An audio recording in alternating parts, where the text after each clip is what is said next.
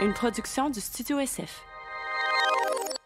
Bienvenue au Sans Fil, présenté par Case Me, le podcast où on parle de ce qu'on veut avec nos invités. That's. Je suis PH Quentin avec moi, Doom Plante.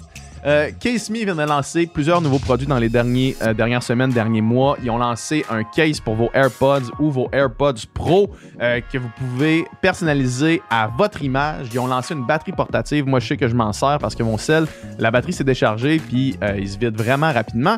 Et sinon, ils ont des hard shells pour vos ordinateurs portatifs. Donc, encore une fois, vous pouvez le rendre à votre image puis personnaliser votre expérience.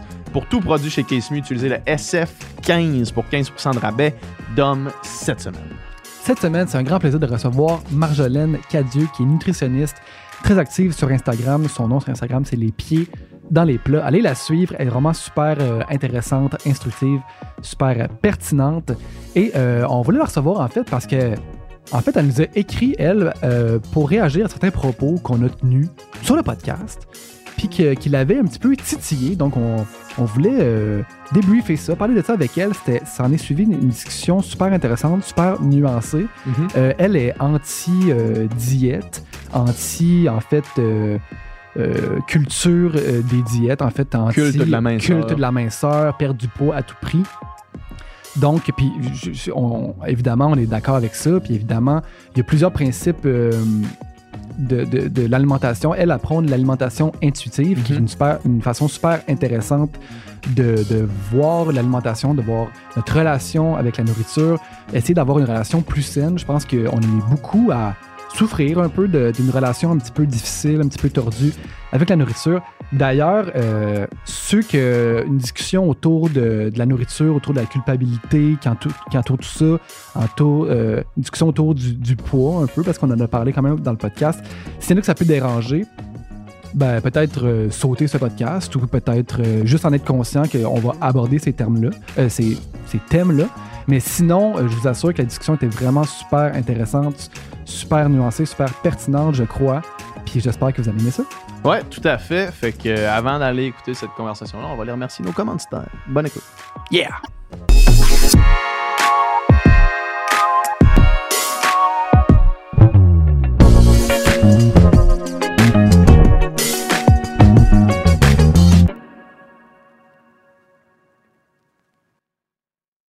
All right. Marjolaine, merci d'être là. Allô? Merci à vous. Ça va? Oui, ça va bien. Ça va super. Euh, J'avais vraiment hâte euh, qu'on te reçoive. Là, quand on t'a écrit, ben, tu nous as écrit en Ouais. fait suite au, Ouais. au podcast avec, euh, avec Jean-Philippe euh, Vautier. On, Ouais. on en reparlera. Ouais. Mais, euh, mais après ça, j'ai fait en crème. c'est- Quelle belle opportunité parce que moi, je- euh, tu sais, on a un ami commun, Ouais. Xavier. Moi, je sais, qu'est-ce que tu fais sur, sur le web. Je trouve ça super cool, super pertinent. Fait que je me suis dit, euh, ça faisait longtemps qu'on voulait reparler nutrition encore. Je me suis dit, Ouais. quelle Jamais bonne trop occasion. Jamais trop? Ah ouais, t'es sûr? Non, non, au contraire, il y en a trop? Il y en a trop, on en parle trop. Non, non, on en parle pas trop, mais ben, je suis sûr qu'on va parler super de, de- de plein de trucs super intéressants. On a reçu deux fois Bernard, tu sais, Ouais. fait que je trouvais ça le fun d'avoir euh, une nouvelle personne, une nouvelle perspective sur. Ouais. Puis je sais que vous vous rejoignez quand même sur plusieurs trucs, là, toi, Ouais. Bernard. Oui, tout à fait. La différence, c'est que je suis clinicienne. Donc, moi, je rencontre des gens euh, en one-on-one, là, vraiment, euh, tu sais, des rencontres euh, individuelles. Par rapport à Bernard, tu sais, qui est plus dans les médias, Mhm. euh, qui fait un super bon travail de vulgarisation, mais tu sais, je suis comme un peu plus sur le terrain. Fait que ça serait un Mhm. peu une différence que, que Mhm. j'amènerais entre nos deux, nos deux travails, oui. Puis ça ressemble à quoi, cette job-là, dans le fond? C'est.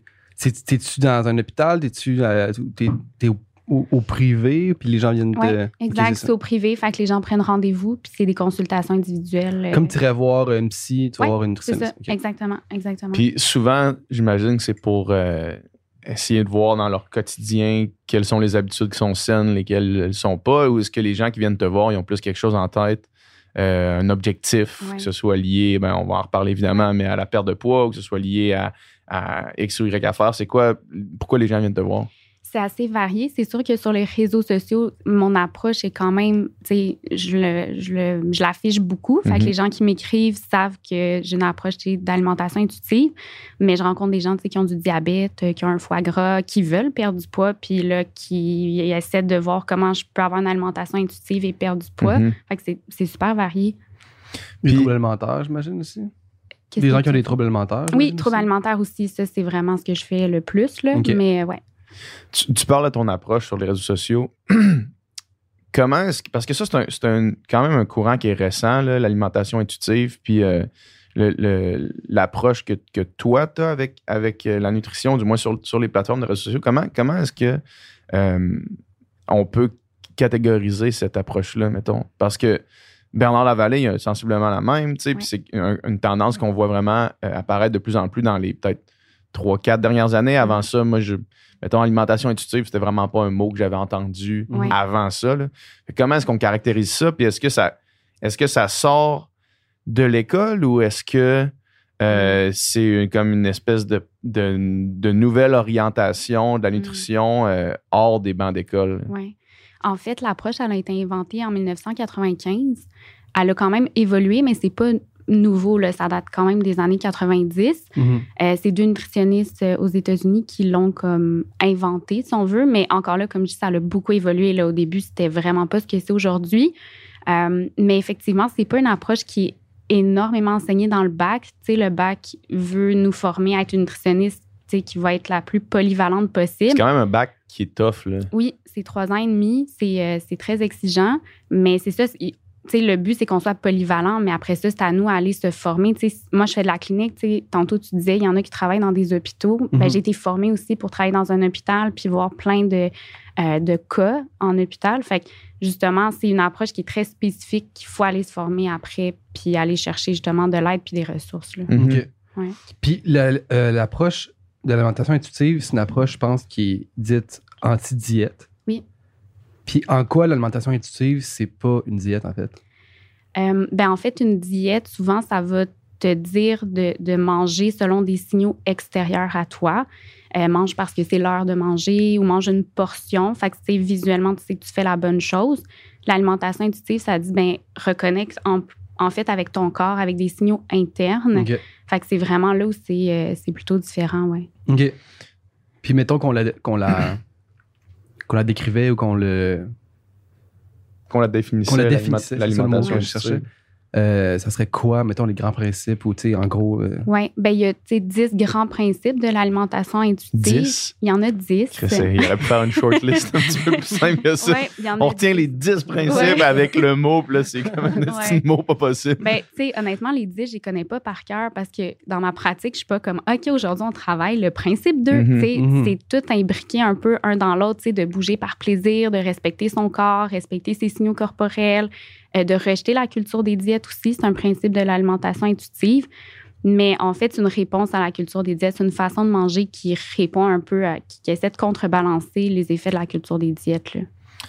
Est-ce que je me trompe si je dis que ce, nouveau courant euh, de, de- connaissances en nutrition s'intéresse plus, ben, s'intéresse autant à la santé physique qu'à la santé sociale, à la santé euh, Psychologique. mettons? Oui, tout à C'est- fait. C'est c'est quand même un des enjeux importants, là, j'imagine, parce que si Oui. tu prends juste un de ces facteurs-là individuellement, Mhm.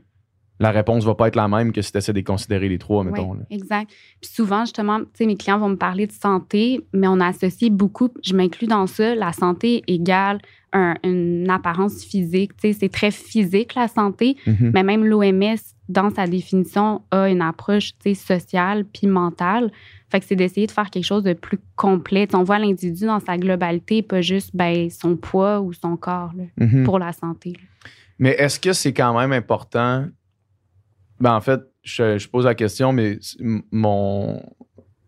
Euh, J'ai pas de, de- de- j'ai pas la j'ai pas, pas la réponse là mais Mhm. des- j'ai plein de questionnements par rapport à ça parce que euh, on- on- je, vais, je vais retourner un petit peu plus loin euh, tantôt là mais euh, c'est pas imp- il me semble que c'est important aussi d'être capable de, de- de connaître le résultat de chaque décision sur chacun des, des facteurs de la santé mettons. Tu sais, au sens où si, si tu veux, mettons, aller euh, prendre un, un verre le soir, puis que pour ton, ta santé sociale, mettons, là, Oui. mais c'est quand même important de savoir son impact à cette décision-là sur l- Oui. la santé physique aussi, tu sais. Oui. Fait qu'il faut être capable de les décortiquer. Aussi, là, tu sais. Au même titre que, mettons, si tu as besoin pour ta santé psychologique de, euh, je sais pas, de- descendre un, un sac de chips là, en écoutant euh, Squid Game, mettons, Mhm. là, tu sais, puisque ça arrive à tout le monde, c'est nécessaire. Mais il faut quand même que tu sois conscient de l'impact sur ta Ouais. santé physique, tu sais. Ouais. Puis, je trouve que, je trouve que, mettons, dans, dans tout le discours autour de, de l'alimentation intuitive puis, de, puis, puis des différents domaines de santé, je trouve que, je trouve que c'est, ça devient un peu mélangé. Ouais. J'ai l'impression. Puis moi, c'est là que j'ai comme un peu de. que j'ai de la misère à me positionner tu sais, dans tout ça parce que je me dis. Je comprends tout ce qu'on dit depuis tantôt, mettons, sur la- l'alimentation intuitive, je comprends absolument, tu sais, puis ça fait tout le, tout le bon sens du monde, là, tu sais, Mhm. tous les, juste les principes que, que tu énumérais. Mais après ça, je me dis, admettons qu'on qu'on n'est pas capable de, de, de démélanger tout ça, puis qu'on commence à penser que quelque chose qui est finalement une, une action qu'on fait pour euh, notre santé psychologique, euh, finalement, c'est juste un net plus, alors qu'il y a quand même des, Mhm. des enjeux négatifs de l'autre bord, là, tu sais. Ouais. Parce que, tu sais, fait que comment qu'on se positionne là-dedans? Comment qu'on fait pour un peu démêler? démêler? Tu comprends-tu bien ma question? Oui, oui, oui.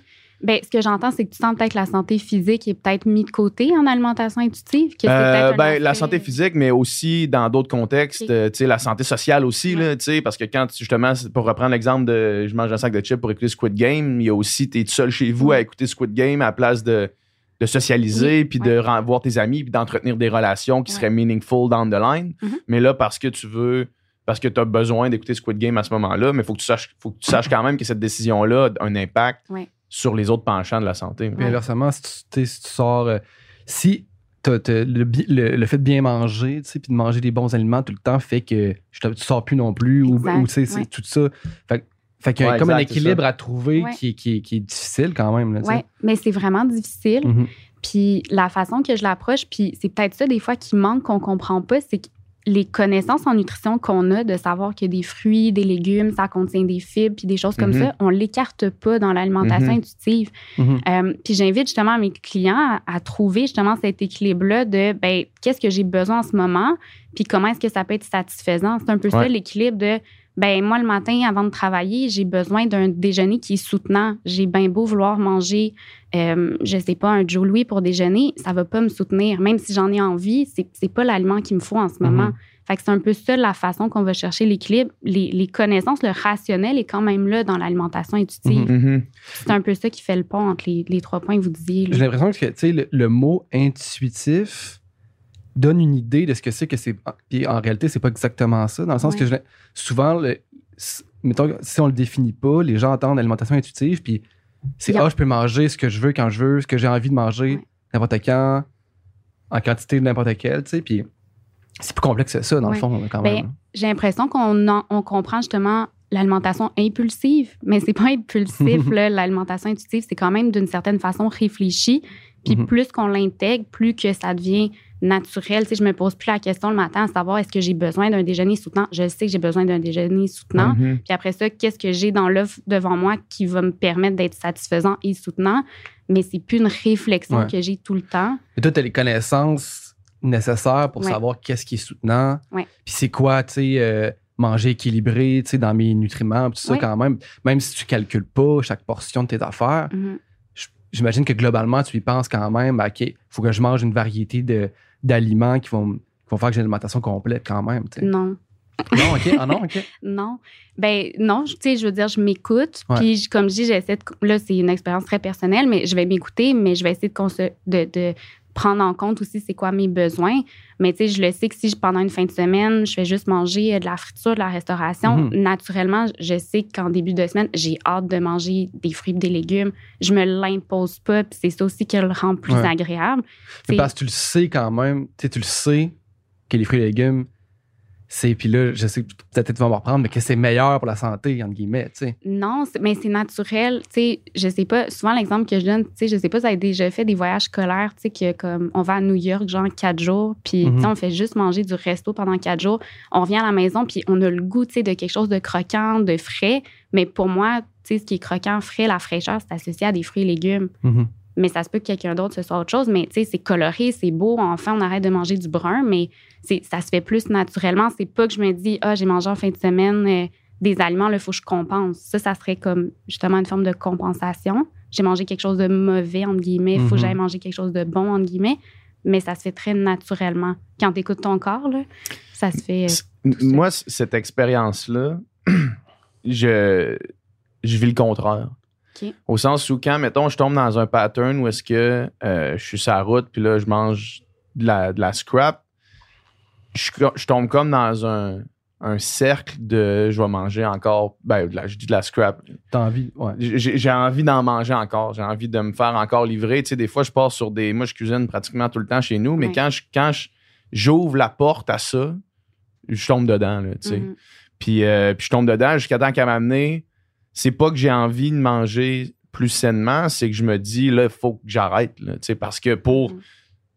On y reviendra, mais pour la santé physique, je me dis, ça n'a pas de bon sens, parce que c'est vraiment.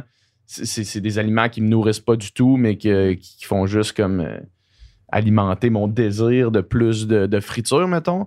Puis ma santé financière aussi. Où est-ce Ouais. que je dis là, il faut que je. Tu sais, fait qu'il y a tout le temps. Mais, mais ce, ce réflexe-là, si j'avais pas. Si on m'avait dit toute ma vie, mettons, que le McDo était bon pour ma santé, là, probablement que je serais capable de, De manger tout le temps. de, de manger du AW non-stop, tu sais. Ouais, je pense pas, moi. Essayez-le, ça va être votre devoir. Non, mais sans blague, Ouais. essayez-le. Vous allez vous écœurer. Probablement que ça serait long avant que je m'écœure. Je m'écœurerais sûrement éventuellement, mais probablement que j'aurais déjà fait assez de dommages à mon corps. Ah ouais? Ouais, je pense que oui. OK. Je pense que oui. OK. Mais parce qu'il y en a, tu sais, des gens, je veux dire, qui. Que c'est ça leur, leur- leur régime de, de- de vie, là, tu sais, de, manger beaucoup, beaucoup de restaurants, euh, boire euh, du Ouais. coke, tu sais, puis. Ça sans jugement, mais il y a des gens que c'est. Ouais. C'est ça, là, tu sais, que c'est pas tout le monde qui s'est inculqué non plus de manger beaucoup de fruits et légumes, Ouais. pis ça, tu sais. Mais souvent, moi, j'irais- je serais curieuse de savoir pourquoi cette personne-là, tu sais, mettons, là, on a donné l'exemple de restauration rapide, Mhm. pourquoi elle en mange autant? Tu sais, quel besoin ça vient combler ou qu'est-ce qui fait qu'elle se tourne vers ça? Est-ce que c'est vraiment par plaisir? Parce qu'encore là, dans l'alimentation intuitive, il y a un certain, il y a une certaine dégustation des aliments, puis un certain plaisir que l'alimentation vient nous donner. Je veux dire, un moment donné, on l'a vu dans Super Size Me aussi, le gars, il était Mhm. tanné de manger du McDo. Ouais, Fait que ouais. je me dis, la personne que son régime alimentaire n'est que ça, ben, est-ce qu'elle prend vraiment le temps de le manger ou c'est juste rendu une habitude? Et qu'est-ce qui fait qu'elle se tourne vers ces aliments-là? C'est ça, la facilité, pas de compétences culinaires, Mhm. euh, c'est pas d'intérêt non plus vers la cuisine. Ben, ça peut expliquer son choix, mais c'est pas par plaisir. Tu sais, est Mhm. pas comme, yes, Mhm. je vais manger du McDo à tous les jours, c'est comme, c'est facile, c'est pas cher, puis ça me, ça me comble, ben, je vais prendre ça, tu sais. Mhm. Puis est-ce que tu penses que le, le facteur plaisir est un facteur qu'on sous-estime dans, dans l'alimentation en général? Parce que moi, je crois que si les gens, mettons, euh, de- redécouvraient le plaisir de manger des affaires, le fun, tu sais, puis de pas juste manger pour euh, ce que ça procure, mais manger pour l'action de le faire, mettons. Ouais. Peut-être que peut-être que ça, il y aurait moins de ça, mettons. Oui. La le question, plaisir, mais l'aspect satisfaction aussi. J'ai beaucoup de mes clients qui ne savent pas qu'est-ce qu'ils ont envie de manger. C'est vraiment difficile pour eux de dire j'ai envie de déjeuner, mais genre, ils savent pas ce qu'ils veulent manger. Tu sais, il faut que je leur fasse un arbre décisionnel là, pour dire comme. mais c'est vrai, là, j'ai un arbre décisionnel pour les aider à prendre une décision. Puis ça les aide vraiment à dire OK, finalement, je mange quelque chose, c'est satisfaisant, je passe à un autre appel. Mais ça, c'est quelque chose aussi qui manque beaucoup. Là. Euh, je veux reculer un petit peu pe- euh, dans, mettons, mon, mon- ma relation avec la nutrition. là. Mhm. Moi, j'ai fait euh, du sport vraiment pendant longtemps là, avec Mhm. le rouge et or. Puis, tu sais, j'avais des nutritionnistes qui me suivaient là, Ouais. pour mon alimentation. Puis moi, les aliments, ça a toujours été vraiment cartésien, puis des chiffres, là, Ouais. dans le sens où je calculais c'était quoi mon besoin en calories pour euh, l'effort que je donnais versus qu'est-ce qui va. Là, je sais que c'est extrêmement plus à mode de dire ça, mais qu'est-ce qui va contrôler mon poids? Parce Ouais. que dans le sport, à ce niveau-là, c'est quand même un facteur. Ouais. On peut pas se- se- on peut pas dire le contraire. là. Mm. Ouais. Fait que là, c'était tout le temps la balance entre qu'est-ce qui, jusqu'où faut que je mange sans dépasser Mhm. la limite, mettons. Puis les aliments, mis un à côté de l'autre, il y en a, il y avait toujours une option qui était supérieure à l'autre, mettons, là, sais, sur, sur, euh, sur papier, dans le Ouais. fond, là, tu sais. Une des affaires euh, que moi, j'ai de la misère à, à- à comprendre dans, dans- dans tout ça, c'est le, le fameux, il n'y a, pas d'aliment meilleur qu'un autre, tu sais. Mhm. Parce que factuellement, c'est pas vrai, tu sais. Ils En valeur nutritive. en, en valeur nutritive, là, factuellement, c'est pas vrai. Pour la santé du corps, c'est factuellement pas vrai. Pour la Mhm. santé, comme on parlait tantôt, physique, euh, pour la santé mentale, sociale, c'est vrai, là, tu sais. Mhm. Mais pour la santé physique, c'est pas vrai. Ouais. Fait que comment est-ce qu'on on, on navigue ces eaux-là quand on parle justement, tu sais, parce qu'on on- on en a parlé justement avec Jean-Philippe Vautier de- du clip qui avait circulé là, de, de Bernard Lavallée à Bonsoir, Bonsoir, qui, qui disait essentiellement qu'il n'y avait pas d'aliments meilleurs que d'autres. Moi, c'est là que j'ai de la misère à, à embarquer parce que Mhm. c'est pas vrai, tu sais. Fait que comment est-ce que, euh, dans l'optique de dire l'alimentation intuitive, il faut que les gens prennent des, ch- des choix intuitifs, mais éduqués, mais que là, du côté de l'éducation, on dit quelque chose qui est factuellement faux. Comment qu'on jongle avec ça? Tu comprends-tu? j'ai- C'est là que j'ai de la misère parce que, parce que c'est, tu sais, moi, c'est là que ça vient. C'est là que ça vient, mon- ma relation avec l'alimentation. J'ai été extrêmement chanceux de jamais développer de problèmes liés à ça. Je sais que dans le sport de haut niveau, ça, c'est un, tout, une autre, un autre dossier Ouais. complet. Des problèmes d'alimentation, euh, c'est un fléau, là. Ouais. Pour- potentiellement plus à cause de la culture que, mettons, du, du désir de performance, là, Mhm. tu sais. Mais, euh, fait comment qu'on démêle ça? Parce que moi, c'est là que j'embarque pas, on dirait. Ouais. C'est là que j'ai de la misère. Ben, en fait, oui, on peut catégoriser vraiment, tu sais, Doom, tu l'as dit, d'un point de vue nutritionnel. Euh, tu sais, on pourrait les catégoriser, mettons, tu sais, vert, jaune, rouge au niveau Mhm. des aliments. Mais après ça, c'est un facteur précis de l'aliment, ben, c'est le- l'aspect nutritionnel. Mais après ça, si on refait l'exercice puis on parle justement de la facilité de l'aliment à être préparé, à être mangé, Ouais. ben, la liste serait différente au Mhm. niveau vert, jaune, rouge. Si Mhm. après ça, on dit le coût, euh, les préférences que j'ai, euh, on peut faire, c'est un exercice que je fais avec mes clients, on a plein de catégories comme ça qu'on descend, puis se rendent compte finalement qu'un aliment qui était dans le rouge va être tantôt dans le jaune, va être après ça dans le vert, selon comment il est catégorisé. Et c'est là où on dit, ben, il y a tellement de catégories, puis les aliments vont tellement tout le temps changer de catégorie, qu'est-ce qu'on peut juste les enlever au final, ces catégories-là? On peut rester conscient que, comme je dis, il y a une valeur nutritive qui peut être supérieure d'un aliment versus un autre, mais c'est que ça ne devrait pas mener mon choix Mhm. Selon mon besoin. J'ai besoin de quelque chose de rapide, mais là, il faut que je veux absolument me faire quelque chose de maison. Finalement, je commence à être stressée, ça me culpabilise parce que je ne mange pas le produit maison, je mange le produit préparé.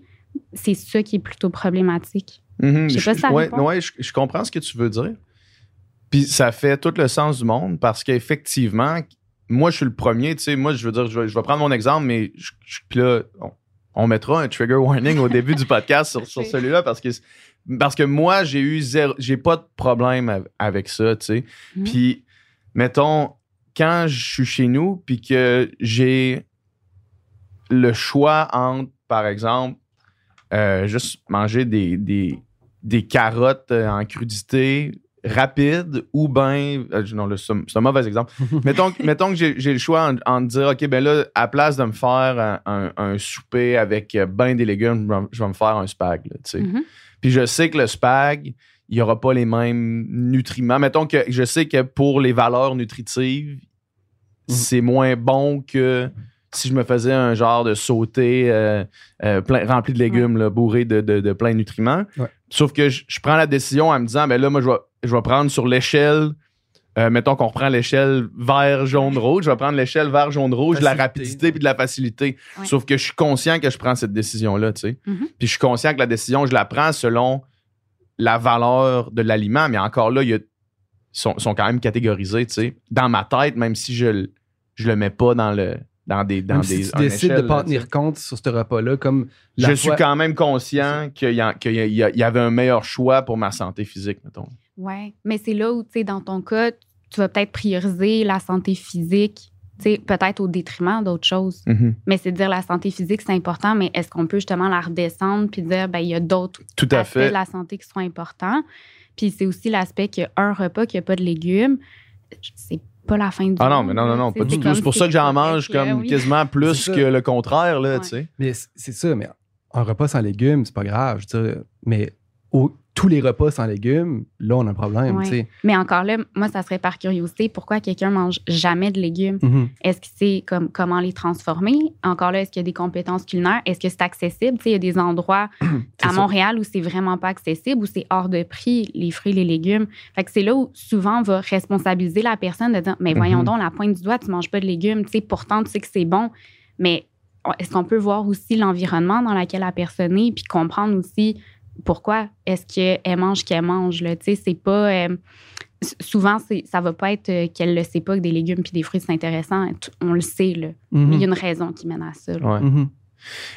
Mais tu sais, moi, mettons, étant jeune, j'aimais pas les légumes. Ouais. Fait que mes parents se battaient avec moi pour manger des légumes tout le temps. Ouais. Puis pourtant, c'est tu sais, c'est objectivement euh, bon pour toi là, de manger beaucoup de légumes, mettons. Là, tu sais. Mais intuitivement, mon, mon, mon corps puis mon goût d'enfant voulait rien savoir des Mhm. légumes. tu sais. Fait que quand même quelque chose tu sais, de, de, de curieux là, que tu sais, je veux pas quelque chose qui est. Puis je me garochais sa crème glacée, là, tu sais. Mais, puis là, et- sais, étant adulte, puis euh, je dirais, mes parents m'ayant répété que c'est important que je mange mes légumes, j'en mange aujourd'hui des légumes, mais encore à ce jour, c'est pas ma chose préférée dans le monde. Mhm. là. Tu sais, J'en mange parce que je sais que c'est important, puis j'apprends aussi à les apprêter d'une manière qui est plus intéressante, puis que c'est meilleur.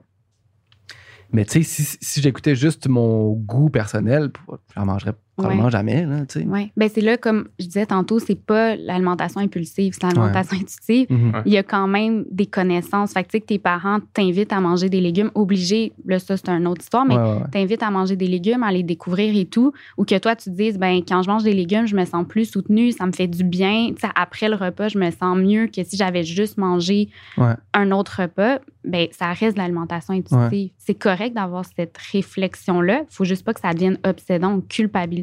Mhm. C'est ça la ligne.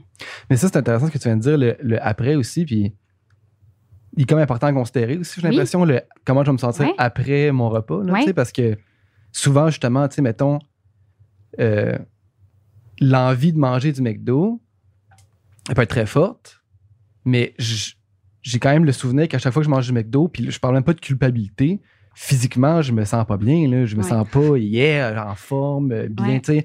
C'est comme, c'est On ça. sent gommé, là. on se sent pas bien, Ouais. tu sais. Puis c'est ça, puis c'est pas une affaire de, de, de, de- de standard de beauté, quoi que ce soit. Ouais. C'est juste je me sens physiquement pas bien. Mhm. Puis inversement, des fois, des choses moins, euh, je sais pas, là, euh, tu sais, euh, excitantes, euh, Quand tu quand, euh, quand t'es en tournée puis t'es le seul qui prend genre un wrap au poulet avec de la salade, ouais, qui arrête à l'épicerie, puis qui se prend des. des de l'humus. Ouais, des- Tout Mais- le monde est sur la ça- toi t'es sur l'humus. là. Ouais. après ça, on sent. Fait que, tu sais, c'est. Ouais. Ça fait partie de l'équation aussi. Exactement. C'est ça, c'est pas impul- c'est comme je dis, c'est Mhm. pas impulsif, c'est réfléchi. Je pourrais manger, mettons, ou tu sais, euh, PH, t'es es un athlète, tu pourrais dire, ben le matin, j'ai envie de manger une poutine, je la mange. Ouais, mais c'est parce que s'il faut que j'aille m'entraîner après, je serai pas bien. Mhm. Mhm. Tu sais, y a-tu un moment qui est approprié pour la manger, puis sans que ça devienne, encore une fois, une règle, je dois absolument la manger le soir, je dois absolument la manger la fin de semaine. C'est quand même de réfléchir à, OK, mais c'est parce qu'après, il faut que je continue ma journée. là. Ouais. Tu sais, Est-ce que l'aliment ou le choix que je viens de faire me permet de, de vivre les expériences que je veux vivre ou au contraire, ça va comme m'affecter? Mhm. Mais j'ai l'impression quand même qu'au-delà de juste comment tu te sens par rapport à après avoir mangé X ou Y aliments, moi, mettons, ce qui, est- ce qui guide ma décision de ne pas manger une poutine parce que je vais m'entraîner après, c'est aussi une base de connaissances sur qu'est-ce que tu as besoin d'ingérer avant telle Ouais. ou telle idée, tu sais. Fait que ça, c'est important de les avoir quand même. Ouais. Ces bases de conna- Mais ces, ces bases de connaissances-là sur les valeurs nutritives d'un élément, tu sais. Mhm.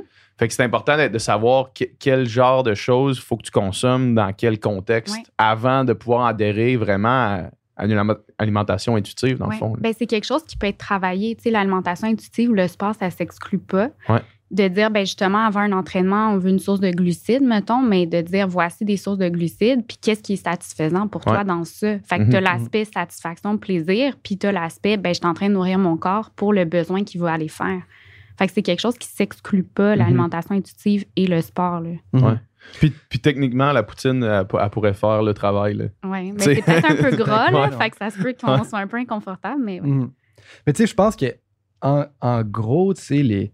Parce que je suis sûr qu'on est d'accord sur pratiquement tout, mais tu sais, en, gros, c'est comme si les, réserves ou le, malaise, des fois, tu sais, qu'on voit dans, certains propos, c'est comme qu'on n'ose plus dire que peut-être peut-être que le Coke puis le McDo, c'est pas bon pour toi, tu sais, mettons physiquement, tu sais.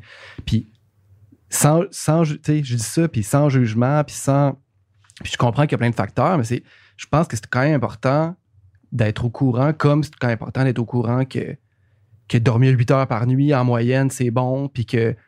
Faire du sport, mettons. Faire du sport, c'est bon, Ouais. puis que fumer, c'est peut-être pas bon pour toi. Tu sais, des, ces genres de grandes lignes-là. Ouais.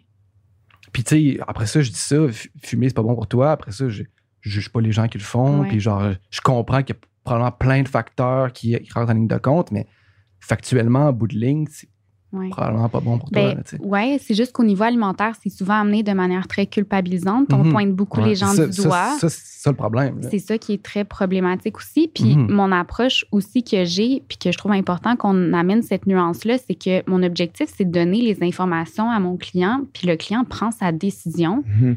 Il a le droit d'aller manger du McDo si ça y tente. Au final, il- comme des gens fument puis savent que c'est Ben oui. pas nécessairement idéal Tout pour leur fait, santé, hein. c'est de dire Mais à ben, une certaine je vais- époque, on le savait même pas. Oui, dans le sens que fumer, il y a une certaine époque que c'était Oui. comme tout le monde le faisait, puis même les compagnies de tabac, c'était comme les médecins. c'est bon pour toi, c'est bon pour toi, vas-y, vas-y. Puis Les maintenant, gars on dit- pendant le Tour de France avec une top dans la bouche. maintenant, on dit non, non, tu sais, c'est démontré, que c'est Ouais. prouvé, que ça, ça, a Ouais. telle, telle conséquence sur la santé. Ouais. C'est quand même important d'avoir l'information juste. Là, tu sais. Oui, tout à fait. Mais c'est pour ça, oui, je vais Mhm. exposer cette, cet argumentaire-là, puis après ça, c'est au choix à la personne.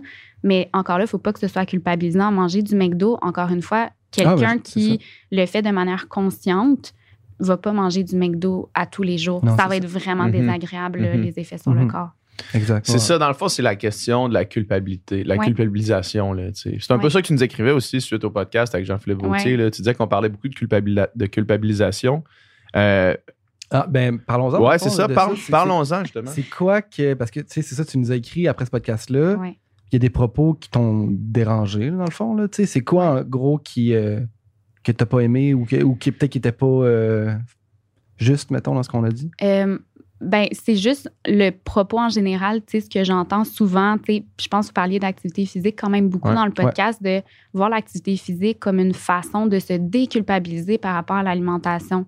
Donc, si je vais m'entraîner, ben là, je peux me permettre un aliment. Mhm. Euh, ben, c'est, l'activité physique devrait être faite dans le plaisir et non pas pour me déculpabiliser de manger un beigne le soir ou pour me permettre de manger euh, un aliment en particulier. Moi, je comprends. Mais je sais pas si on a. En tout cas, mettons, moi, pour, personnellement, c'est l'inverse. Ce que ça fait quand je fais l'activité physique, je fais yes, je viens de prendre une bonne décision, mettons, pour ma santé, pour moi, je me sens bien, puis j'ai le goût de rester dans cet état-là, puis de bien manger. Puis souvent, quand que les périodes que je vais moins bien manger, puis que, mettons, je- peut-être que je suis plus stressé, peut-être que je travaille plus pour tout plein, de, tout plein de raisons, je mange moins bien, puis je fais moins de sport, souvent, ça va ensemble. Fait que moi, personnellement, c'est rare que je vais courir, après ça, je me dis, bon, fait que là, je peux me. Il y a de beaucoup de gens que c'est ça. Ils vont Ouais, au gym, mais tu sais, genre, est-ce que tu t'entraînes pour manger ou tu manges pour t'entraîner? Là? Genre, je l'entends souvent, ça. Puis il y a Mhm. beaucoup de gens, c'est comme, ben, je m'entraîne pour manger. Mhm. Ça m'enlève une culpabilité de dire, ben, je me suis entraînée, je peux me permettre ça. Fait que je pense que c'était ouais, ça, c'est un, un propos que je me disais justement, ça me ramène la culpabilité de, ben, je m'entraîne pas, fait que je peux pas me permettre certains aliments. Puis si je m'entraîne, là, je peux m'en permettre. Mhm. Je comprends. Pe- Peut-être que c'est moi qui a. Pe- En fait, à la lumière de tout ça, possiblement que j'ai un mauvais réflexe, puis qu'il faudrait que je le modifie, mais que moi, c'est comme ça que j'ai toujours fonctionné. Puis, la culpabilité, mettons, là, ce qui m'aide beaucoup à. Pas juste par rapport à la l'alimentation, là, mais dans ma vie en général. Mhm. la culpabilité de moi envers moi-même, d'avoir pas fait ce que je m'attendais à moi-même de faire. Là, Mhm. Mettons, en- pour l'entraînement, là, l'entraînement, là, à la fin de l'équation complète, là, mettons, m'entraîner pour euh, le marathon là, que j'ai fait au début du mois. Là. À la fin du parcours au complet, c'est un net positif là, énorme. Mhm. Sauf que pour me rendre à ça, mettons, je suis sûr qu'il y a plein de, de comportements quand même problématiques dans ma vie desquels je suis conscient. Mettons, comme là, on en parle, tu sais, moi, il y a beaucoup de fois où est-ce que je mangeais pas, pendant ma préparation, il y a beaucoup de fois où est-ce que je mangeais pas ce que j'aurais mangé, là, parce que je me disais, ben, man, tu- genre, t'es allé t'entraîner, tu vas pas commencer à, Mhm. à, à scraper ça, tu sais. Puis consciemment, je prenais cette décision-là, puis je veux dire, je, je- tu sais, euh, au sens où ce que tu, ce que tu fais sur les réseaux sociaux, je, je le suis, tu sais, puis j'a- j'adhère à ça, je trouve que c'est super pertinent. Fait que j'étais conscient que mes décisions, puis que quand, quand je, je je m'empêchais de manger quelque chose qui me tentait, j'étais conscient que c'était négatif, mais que le parcours, puis de où est-ce que ça m'a mené à la fin de tout ça, puis ce qui faisait que je me levais des fois le matin en me culpabilisant, t'es comment, là, t'as as un objectif, puis là, tu veux pas aller t'entraîner, vas-y pas, non, je vais y aller parce que, parce que sinon, j'ai de la culpabilité de pas être allé toute la journée, tu sais.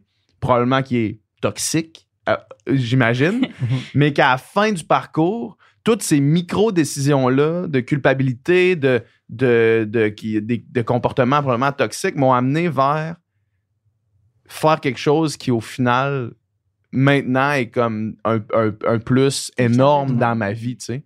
Fait que comment est-ce qu'on balance ça? Parce que je, Oui. je comprends, je comprends que il y, a, il y a plein de petits comportements qui sont old school, mais qu'au final, l'équation est Appelons ça old school. Appelons ça old school. à défaut d'un meilleur terme.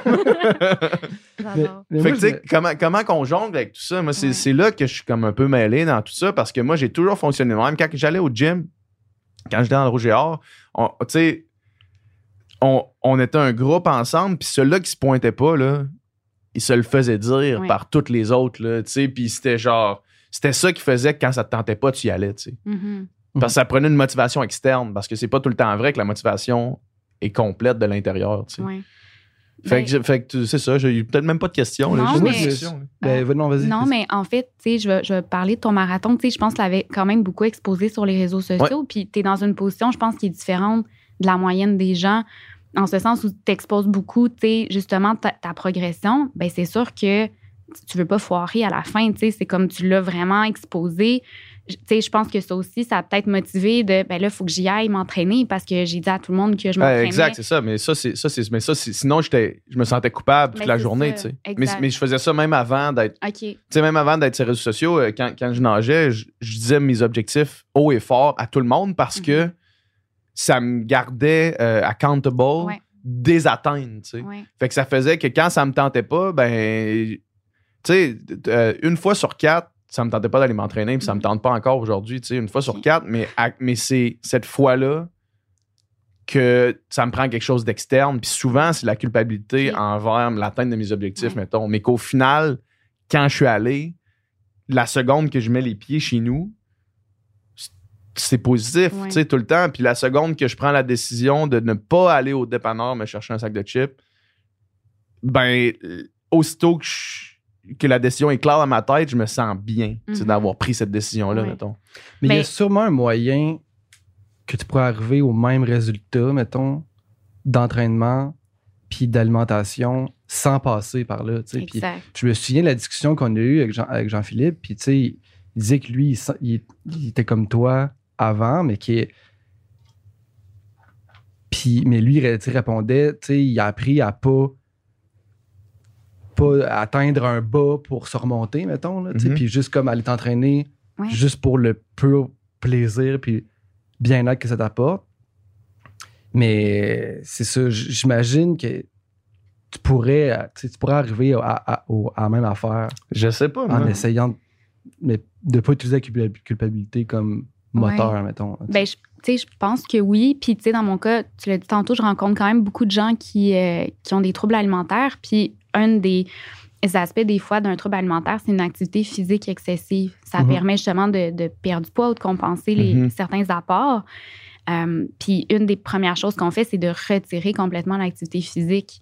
On voit des comportements alimentaires qui ressurgissent. J'ai des clients qui se mettent à, pleurer. C'est très émotif de dire, mais j'ai plus cette partie-là. Là, mon alimentation, mon corps, qu'est-ce qui va se passer? Puis, ben, finalement, est-ce qu'on aimait le sport ou est-ce qu'on le faisait justement juste parce que ça l'aide à contrôler le poids ou est-ce que ça cachait quelque chose? Euh, L'activité physique, ça devrait être fait dans, une, dans du plaisir. Effectivement, la culpabilité comme motivation, pas nécessairement ce qui est le plus, euh, le plus sain comme, Mhm. comme façon de, de se motiver. Euh, on peut penser, ou après aussi, tu sais, dans ton cas, tu dis, ça me tente pas vraiment, mais après, je me sens bien. Ben, comme Doug m'a dit, est-ce qu'il y a une autre façon de te motiver à aller t'entraîner qui serait pas culpabilisant, puis qui tu te sentirais quand même bien après, là? Ben, peut-être. Peut-être. Peut-être. Faudrait, faudrait que je vois, mais on dirait que c'est que je me dis. C'est pas un problème, tu sais. Mais c'en est-tu un?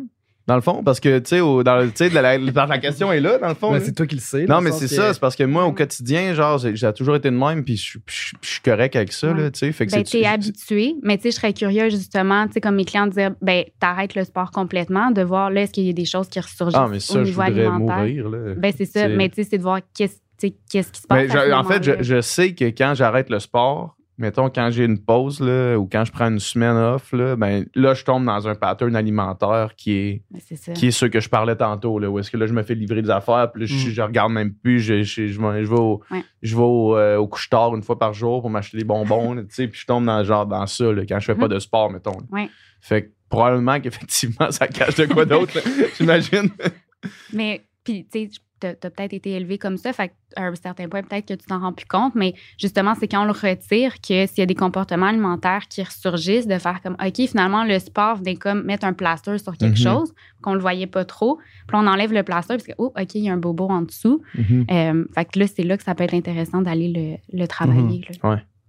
Mais la différence, je pense, de, de, de, de toi puis du- tu des sportifs, mettons, de haut niveau de compétition en général, c'est que tu sais, la finalité, c'est la performance. La finalité, Ouais. c'est pas la perte de poids, mettons. Là, tu sais. Mhm. Tandis que, tu sais, je pense que pour, pour certaines personnes qui s'entraînent, tu sais, c'est comme une manière de contrôler justement leur, Ouais. poids, mettons, là, tu sais. Tandis que toi, le- l'entraînement puis l'alimentation, c'est comme ce qui vient servir d'atteindre un objectif de performance, tu sais. Puis il y a quand même c'est- Une petite nuance. ouais, cette même. différence-là. Puis j'ai l'impression qu'avec le sport, c'est comme on apprend un- rapidement un peu les, les effets euh, sur notre corps de l'alimentation, peut-être plus Mhm. directement, mettons, que, que quelqu'un qui, qui fait pas de sport. là. Sais, Comme jeune, rapidement, on se rend compte que si je mange pas pantoute, je- à l'entraînement, je m'en rends compte tout de suite, ça marche Ouais. pas. Si je mange vraiment Trop. trop, à l'entraînement, je m'en rends compte, ça marche pas. Si tu manges de quoi qui est, mettons, qui se digère mal, Ouais. tu t'en rends compte. Tu sais, Ouais. nous autres, là, au, au secondaire, on mangeait à midi et demi, à une heure, on Ouais. était dans la piscine, là. Fait que genre, tu sais, puis on, on se bourrait à la face euh, dans la salle Nicole Beaulieu, Ouais. là, tu sais. Puis, euh, puis aussitôt qu'on mangeait un aliment qui se digérait plus lentement, on le rotait le toute Ouais. la pratique, Ouais. là, tu sais. Ouais. Fait qu'on avait, genre, moi, c'était les mêmes, tout le temps, les mêmes sandwichs au beurre de pinot euh, à tous les midis, là, parce que c'était la seule affaire qui descendait comme du monde.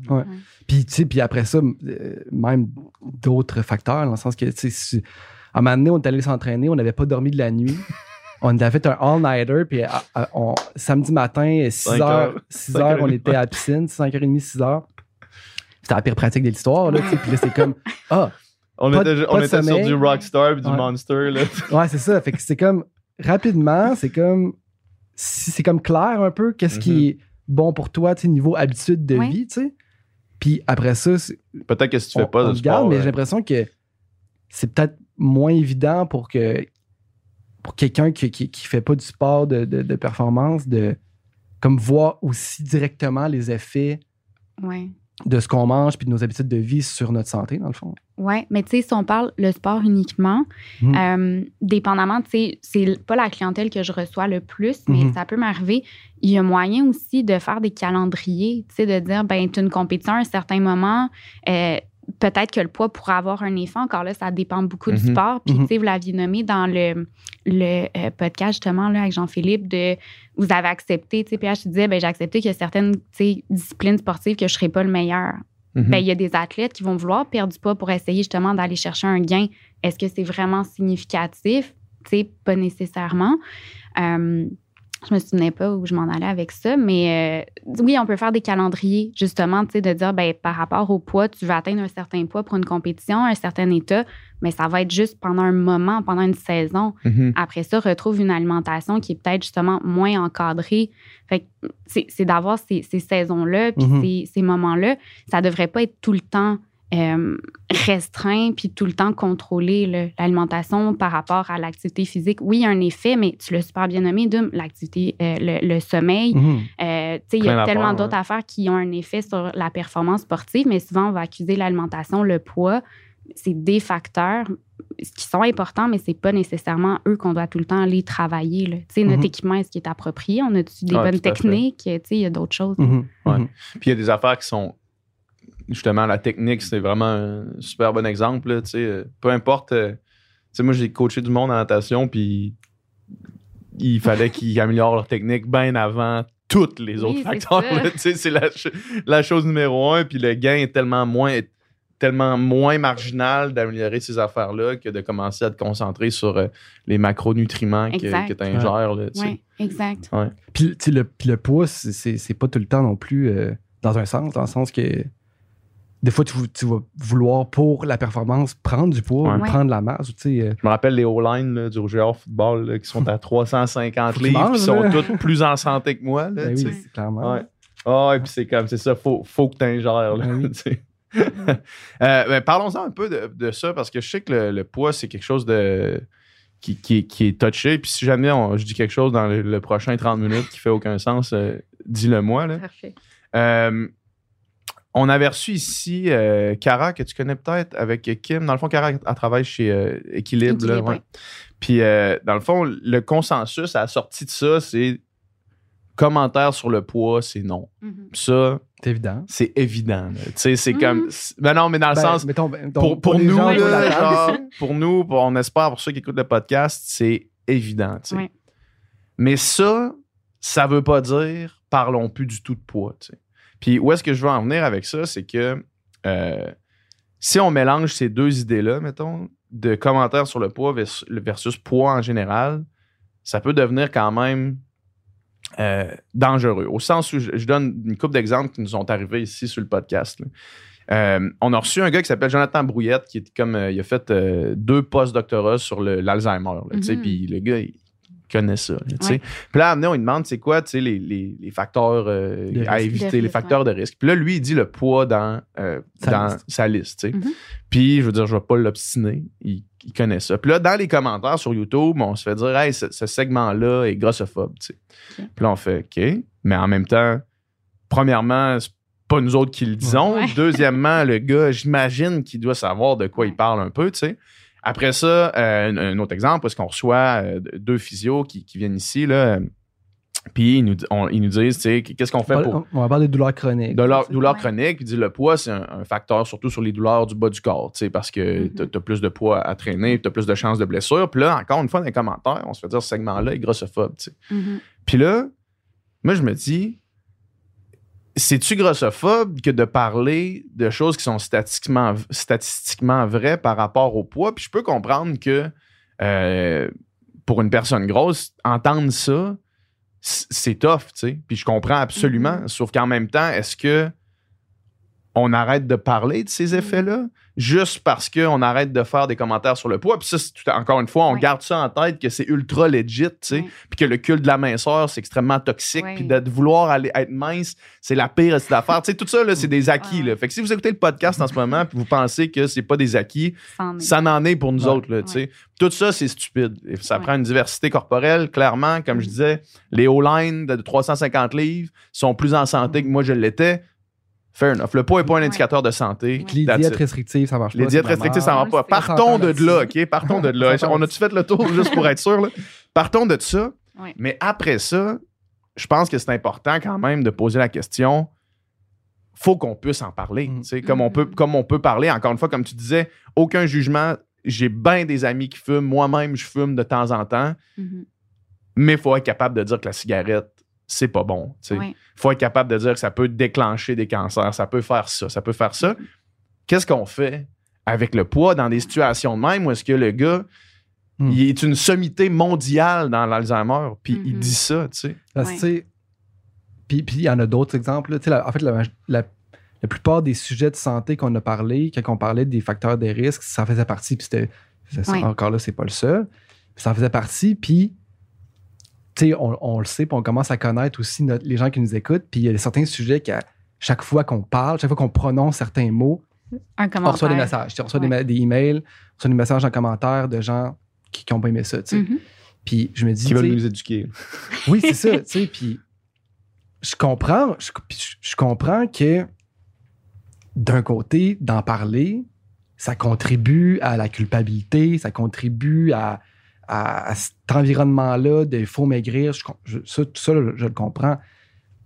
Sauf que, tu sais, le gars qui, qui a dit ça sur le podcast, il a pas, pas sorti ça de, de son De cul. Tu sais, puis il a pas. de nulle part de son cul. Puis il a pas, il a pas dit ça parce qu'il y a quelque chose contre les personnes grosses, là, Ouais. puis, tu sais, puis- puis parce qu'il veut les discriminer. tu sais. Il Mhm. dit ça parce que, et selon les études, selon une méta-analyse d'études, on se rend compte que ah, il y a un lien entre l'obésité, ça peut augmenter de tant de ton, ta chance de si. C'est très, c'est très euh, objectif. Là, Ouais. Puis euh, qu'avant ça, c'est sans jugement. Fait après ça, c'est ça, la question PH, c'est qu- qu'est-ce qu'on fait avec ça? Est-ce qu'il faut éviter de dire ça à tout prix, d'en parler parce que ça peut avoir un effet néfaste sur certaines personnes ou il faut quand même le dire parce que c'est vrai? Oui. mais tu viens en fait de, de dire un mot que j'ai beaucoup aimé. Tu as dit justement, tu sais, le poids, il y a un lien Ouais. avec des, des, des problèmes Pas de nécessairement la cause, ouais, c'est ça. C'est ça. Il y a, des associations, mais la corrélation, ça explique pas. Fait que Mhm. là, qu'est-ce qui fait que le poids, on n'est pas capable de faire des études qui expliquent sans biais, là, donc sans euh, enlever tous les biais, de dire, mais qu'est-ce qui fait que le poids, justement, par Et exemple, pour l'Alzheimer, poids, ouais. pourquoi le poids, comment le poids aura un effet sur le développement précoce de l'Alzheimer, mais il y a tellement de biais que c'est vraiment difficile de dire, ben, c'est vraiment la faute du poids. Il, Mettons- il est en jeu, il y a comme un, un lien, mais on peut pas l'expliquer. Fait que c'est là où, puis je, je, je vais terminer là-dessus, mais il y a un site qui existe qui est vraiment euh, très drôle, là, puis en fait, ça montre justement plein de corrélations des données.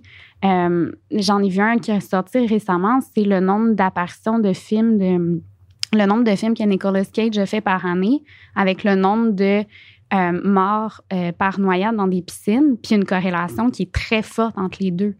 Fait euh, ils, Mhm. ils se suivent énormément, mais je veux dire, Nicolas Cage n'explique pas pourquoi il y a des morts par Moi, noyade. je pense qu'il devrait arrêter de faire des films. C'est ça. ça serait plus simple. Mais c'est un peu ça. Tu sais, c'est- farfelu, Ouais. mais c'est un peu ça aussi que on veut ramener avec le poids, de dire, ben oui, il peut y avoir des corrélations qui peuvent être très fortes, mais ça ne l'explique quand même pas. Donc là, il faut aller voir, mais d'abord, qu'est-ce qui fait que le poids aurait ces effets-là? Mhm. Une corrélation, ça veut juste dire que c'est associé. Mais si, si ça ne ça n'explique pas, je, je, je, je- suis d'accord avec ça, j'accepte ça. Oui. Mais qu'est-ce qui explique la corrélation, mettons, selon toi? En général, on ne le sait pas. Ben, ce qu'on sait, euh, il y a un- une chose, je sais pas si vous avez déjà entendu parler de ça, là, c'est quand même assez pointu, mais on parle de la charge allostatique. Vas-y. Ouais, on Non, a- on a ok. déjà par- en fait, on a- avec qui qu'on a parlé de ça? On a, on a- on a déjà. Vous en avez déjà ouais, parlé. à parler, je pense, avec euh, Robert Paul. Ouais, ça se peut, ouais. C'est un effet, en fait, l'effet Ouais, ouais, cumulatif du stress Ouais. sur le corps. Ouais. Et ça, ça sera un bon prédicteur justement du développement de maladies euh, chroniques. Euh, Puis ce qu'on observe, c'est que la charge allostatique est très élevée chez les personnes qui ont un poids qui est plus élevé. Parce qu'ils vivent la stigmatisation, parce qu'ils vivent dans un environnement qui n'est pas fait pour eux. Ils ont une charge allostatique qui est très élevée. Fait que finalement, est-ce que c'est le poids qui fait que ils sont malades ou est-ce que c'est ben, le stress chronique qu'ils vivent Mm. parce qu'ils sont dans un corps plus gros qui fait qu'ils sont malades? Mhm. Mais mettons, mettons que euh, ça n'a pas été dit textuellement, sauf que c'est c'est une association qui, qui- qui a été faite, mettons, de par rapport aux deux exemples que j'ai nommés tantôt, les, les- les deux physios qui sont venus nous voir, qui disaient que le poids, ça met une tension supplémentaire sur tes articulations du bas du corps qui font que tu peux développer des maladies chroniques, des, des- des problèmes chroniques Mhm. d'articulation plus rapidement. Ça, c'est un. Ça, ça, c'est, c'est, c'est, c'est une observation que autres ont faite. Fait que c'est. Fait que ça, c'est- ça c'est une, une cause, dans le fond. Le poids serait une cause de développer des, des, des maladies, des, des problèmes d'articulation plus rapidement. Parce que c'est un, un- un stress de plus tes articulations. Puis là, si tu prends ça, puis tu dis que là, que tu as une douleur chronique, ben là, c'est sûr que tu tombes dans un pattern de vie plus sédentaire parce que tu as, plus de difficultés à bouger. Mhm. Puis ce problème de vie sédentaire-là peut amener à moins bouger. Puis moins bouger, c'est comme la première affaire jusqu'à des maladies euh, dégénératives comme l'Alzheimer, le Parkinson, ces choses-là. Mhm. Fait que tu sais, le, le chemin se fait quand même. C'est pas comme complètement farfelu de d'imaginer que ça peut être une cause. tu sais. Puis après ça, qu'est-ce qui qu'est-ce qui t'amène là? Mais là, ça, ça, c'est un- un- une autre affaire. Sauf que j'ai l'impression que il il y, a, il y a comme trop. C'est comme trop arrivé souvent que, que c'est mis comme étant un facteur de risque euh, pour que ce soit juste complètement random, j'ai Mhm. l'impression, là, tu sais. Non, c'est pas random, mais c'est drôle. Moi, j'ai entendu des physios qui disaient le contraire.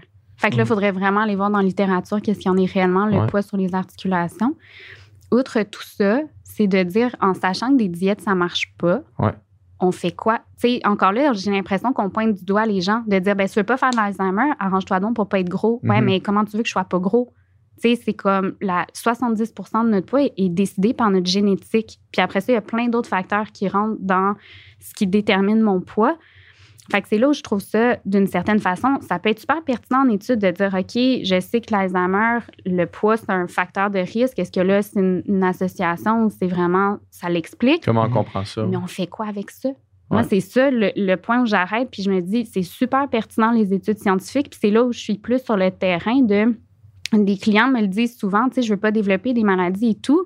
Mais je dis, OK, mais qu'est-ce qu'on fait là, entre les connaissances, mais la réalité de tu peux pas en perdre du poids? Ouais. Que- comment est-ce qu'on peut justement trouver un juste milieu puis des nuances entre les deux? Mais je pense que Mais- je pense qu'à la fin, à la fin, tu sais, tout ce qu'on vient de dire là, on pourrait effacer les, les, les 10 dernières minutes de notre conversation. Puis le, on encourage des, des habitudes de vie saines.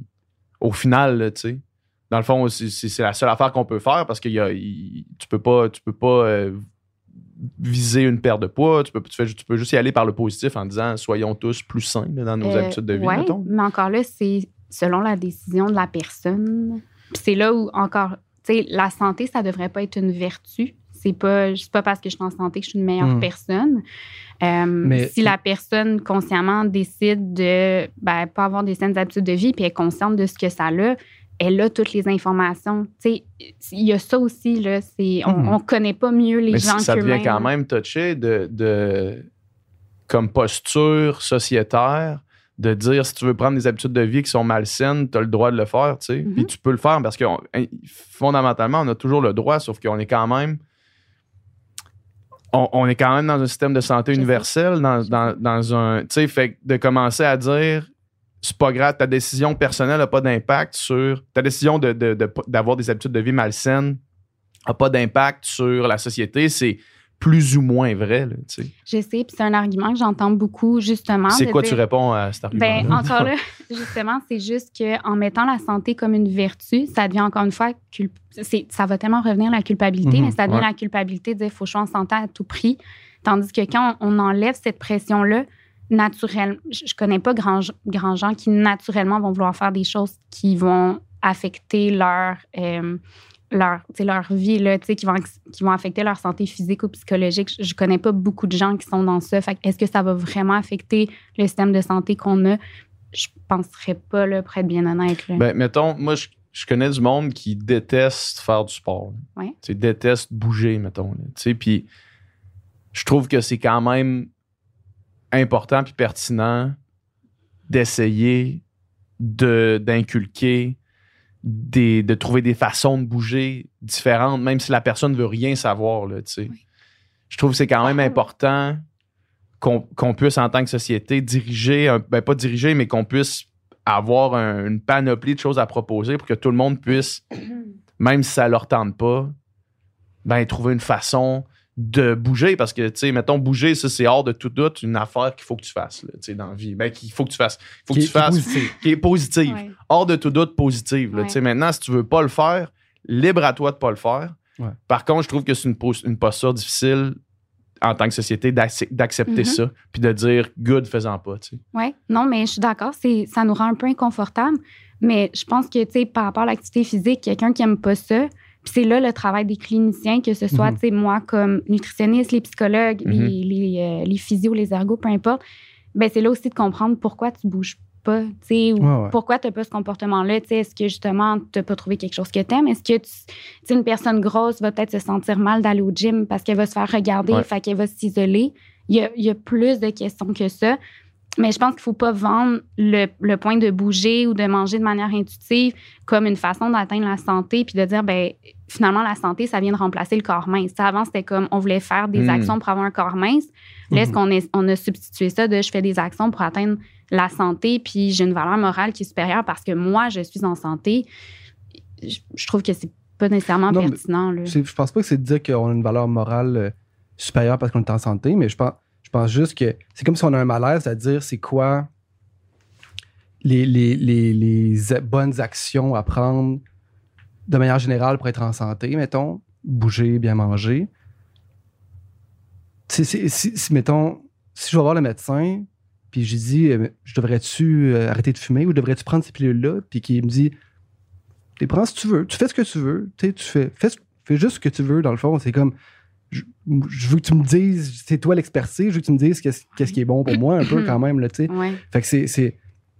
C'est c'est- c'est juste ça. Je pense que après ça, encore une fois, libre aux gens de, de prendre l'information ou non. Ouais. Je pense qu'il faut quand même qu'on leur dise l'information de comme Oui. manger, bien. Mais- tu sais, dans ton exemple, je vais reprendre ton exemple avec le médecin.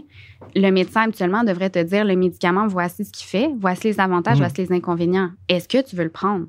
Mhm. Il va pas te dire prends le médicament. Si ton médecin est comme ça, il- je veux dire, ben, j'en connais pas de médecins en fait qui sont comme ça, là, personnellement, mais habituellement, c'est d'exposer. Au niveau de l'activité physique, c'est la même chose. L'activité physique, si t'en fais, voici les bienfaits.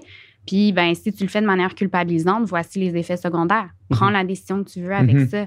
C'est c'est vraiment de, de redonner un peu le pouvoir aux gens d'avoir cette décision-là au lieu de leur imposer de faire des choses, puis justement d'essayer de les culpabiliser à faire des Mhm. actions. Ils, ils peuvent prendre des décisions Ouais. par eux-mêmes. là. Mais c'est clair que c'est pas par la culpabilité que- qu'il faut que ça passe. C'est parce que c'est trop euh, négatif. là. Ouais. C'est trouver du renforcement positif. Ouais. C'est ça, c'est par la positive, là, par les sais, effets euh, c'est ça. positifs de ça. Puis tu sais, si le gym, tu sais, il y a plein de monde que le gym, c'est pas pour eux, puis ils ont essayé, puis ils aiment pas ça, puis sauf que ce monde-là, il aime ça être dehors, il aime ça être dans le bois, ben tu sais, il y a d'autres activités pour, pour bouger, là, tu sais, Ouais. il faut Ouais. juste, c'est ça, faut trouver ça. exact. J'ai des gens qui, qui se disent ben moi, je vais juste, j'aurais juste de la place cette semaine pour bouger une fois, mais c'est pas assez, fait que je le ferai juste pas.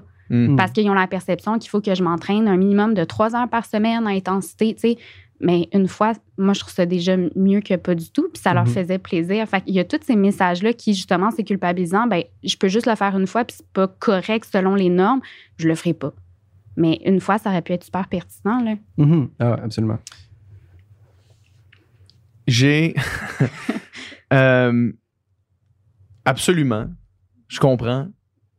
Moi, mettons, je vais, je vais euh, avidement à la, à la recherche de ces, de ces guidelines-là. Mettons, les guidelines euh, de genre bouger trois fois par semaine, manger tant d'affaires, euh, Mhm. tant de protéines selon ton poids, mettons, ou tu sais, dormir, dormir, ça est un bon, là, tu sais, combien d'heures il faut que tu dormes, puis quel genre de qualité de sommeil, puis moi, j'essaie de d'aller chercher d'aller chercher ça le plus possible, tu sais, Mm. puis Ouais. de baser mes décisions un peu sur ça, tu sais, Mhm. Euh, sur ce que je sais qui va être finalement pour ma santé physique le mieux, mettons. Mais faut que tu considères aussi ta santé mentale. Ouais, sauf que, sauf que moi, c'est comme. euh, J'aime ça, faire ça. Ouais, Genre, ça, me, ça me procure du bien. Puis Ben, quand, mettons, j'ai une, bonne une bonne nuit de sommeil qui respecte mon 8 heures, mettons, là, puis Mm. que je me sens bien, là, tu sais, Ouais, c'est comme je suis- je je suis bien, là, tu sais. Puis. Je dois pas être le seul. Moi, je pense, pense pas que je suis le seul qui doit fonctionner de même, mettons, dans, dans la vie, là, tu sais. Puis, euh, puis j'ai l'impression que j'ai l'impression que quand, mettons, je, je, je parle de ça ou que quand, quand je dis ça, j'ai comme l'impression qu'il y a une espèce de. Pas un backlash, mais une espèce de. de. de, de, problème que les gens ont avec, avec ça, mettons, avec la, nouvelle tendance à- comme de ce qu'on parle depuis tout à l'heure, là, tu sais, puis j'ai l'impression qu'il y a comme un- le retour du balancier de l'autre bord, que là, moi, j'ai moi, je m'intéresse à ces choses-là, puis là, j'ai l'impression que je suis un esti de crinqué qui est comme euh, insane, Mhm. puis qui, qui, juste par- parce qu'il essaie d'avoir toutes les, me- les meilleures habitudes de vie saines selon ce que, ce que la science dit pour mon corps, mettons, ben, j'ai l'air d'un esti de crinqué qui a pas de bon sens, là, tu sais. Puis, puis ça, moi, c'est de la culpabilité de l'autre sens, tu sais. J'ai l'impression que c'est comme un peu... euh, pas de la culpabilité, mais j'ai l'impression que c'est un peu euh, le... le- je me sens comme un peu dans la marge, mettons, maintenant, étant donné que là, ce qu'il faut que tu fasses, c'est que tu parles jamais de ces affaires-là. Faut, faut qu'il y ait pas, tu fais ce qui est bon pour toi. Puis là, moi, c'est comme moi, mais Chris, moi, je- j'aimerais ça avoir, moi, comme les statistiques, puis les données, puis j'aimerais ça essayer de me coller dessus, là, tu sais. Mhm. Fait que, genre, comment qu'on jongle aussi avec ça, parce que j'ai l'impression que, moi, mettons, meilleur exemple, euh, juste, on en parlait l'autre fois, mais juste les pages Instagram que je suis, mettons, j'ai- je je suis conscient qu'il y a plein de pages qui sont super pertinentes que je suis pas parce que c'est pas fait, c'est pas pour, pour moi, mettons, là, tu sais, les pages de, de justement, là, tu sais, euh, euh, déculpabilité. Là. Tu sais, C'est correct de, de- Mhm. de rester chez vous, euh, mettons, quand il fait beau un dimanche. Là, tu sais, Ouais. Parce que moi, j'aime ça, comme me faire dire, hey, là, il fait calissement beau dimanche, mets tes jogging, va courir, puis tu vas être genre au top, top Mhm. du monde entier. Là, tu sais. fait que ça, c'est quelque chose que j'ai trouvé, sauf qu'en même temps, je pense pas qu'il faut. Je pense que ça reste quand même une façon là, lé- légitime de voir le, le truc. Là. Je sais pas si ça fait du sens ce que je dis. Là. Oh, ouais, que, tu sais, que pour toi, tu as trouvé qu'est-ce qui marchait, puis qu'est-ce qui te faisait du bien. Puis j'ai l'impression que ça, c'est rendu, c'est rendu, d'avoir l'air insane. Là, tu sais. Mm. Ben, c'est que la culture des diètes, euh, tu sais, mettons, je sais pas trop à quel âge, je pense qu'on a à peu près 30, le même 30 ans. âge. ok, c'est ça. Tu sais, quand j'étais jeune, la culture des diètes, tu sais, autour de moi, c'était très clair Ouais. que c'est pour perdre du poids, Ouais, on veut être mince. Ouais, puis genre mince à vie, là, tu Ouais. sais, le Ah, nom, juste... insane. Là. Il y a, il y a pas de Insane. mince à vie. Ouais. Euh, puis maintenant, ça s'est beaucoup transformé. On appelle ça justement, tu sais, comme la wellness diet, Ouais. le, le fait d'avoir des super saines habitudes de vie. Mais quand c'est poussé encore une fois dans un extrême de, ben, si tu manges euh, ton petit euh, smoothie bowl le matin, puis que tu vas faire, moi, c'est surtout des filles que je vois, tu sais, tu vas faire ton pilates, puis tu fais ci, tu fais ça, ben là, tu vas être en santé, puis ben, tu vas Mhm. me ressembler. Souvent, c'est des filles minces qui font ça. Mhm. C'est là où c'est revenu quand même une forme de diète c'est correct de vouloir dormir, c'est correct de vouloir s'entraîner. C'est de voir c'est quoi la motivation derrière ça. Encore là, est-ce que c'est dans un objectif de poids? Là, je parle en général, pas nécessairement toi. Est-ce que c'est dans un objectif de poids? Euh, mais c'est que je me demanderais, tu sais, les gens qui te trouvent craqué, ben en fait, plus par rapport à toi, ce serait de voir, tu sais, à quoi ça te sert d'avoir ces informations-là? Qu'est-ce qui, qui pourrait te faire peur, là, je me demande guillemets, de dire, ben je vais essayer d'écouter mon corps par rapport à faut que je me fie à mon application qui me dit que j'ai assez dormi ou faut que je me fie à mon application qui dit que j'ai assez mangé. Ton corps, il a cette capacité-là, tu à te l'indiquer. Fait que souvent, c'est plus ça les questions que ça m'amène quand on utilise des outils extérieurs. Ça peut être intéressant, mais qu'est-ce qui nous fait peur à essayer d'écouter notre corps, tu sais?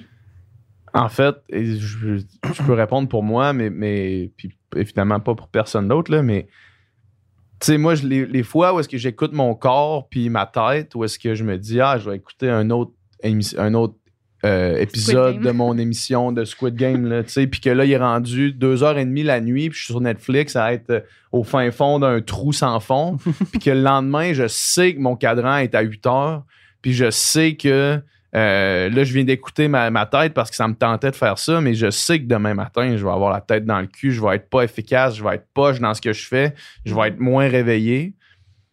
Puis que là, de savoir que ça me prend 8 heures, ça me permet vraiment à amener de mettre une barrière puis de faire genre, OK, non, là, même si j'en écouterais un autre intuitivement, faut que je me couche. Mhm. Parce que même si je suis pas fatigué, même si je, suis encore bien allumé, faut que je me couche parce que je sais qu'est-ce que ça va faire demain sinon, tu sais. Non, ça, oui, mais plus dans le sens de, tu sais, mettons, toi, ça te prend 8 heures, ben il y a des gens que ça va en prendre 7, il y a Ouais. des gens que ça en prend 9. Mhm. Fait que c'est plus là, je parlais dans l'écoute du corps, pas sur le moment. Je veux dire, Ouais. si tu es super stimulé avant d'être couché, tu t'endormiras pas.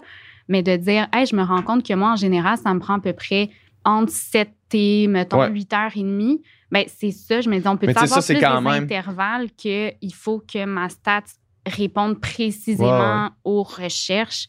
C'est là où c'est comme ça devient super rigide. Ouais.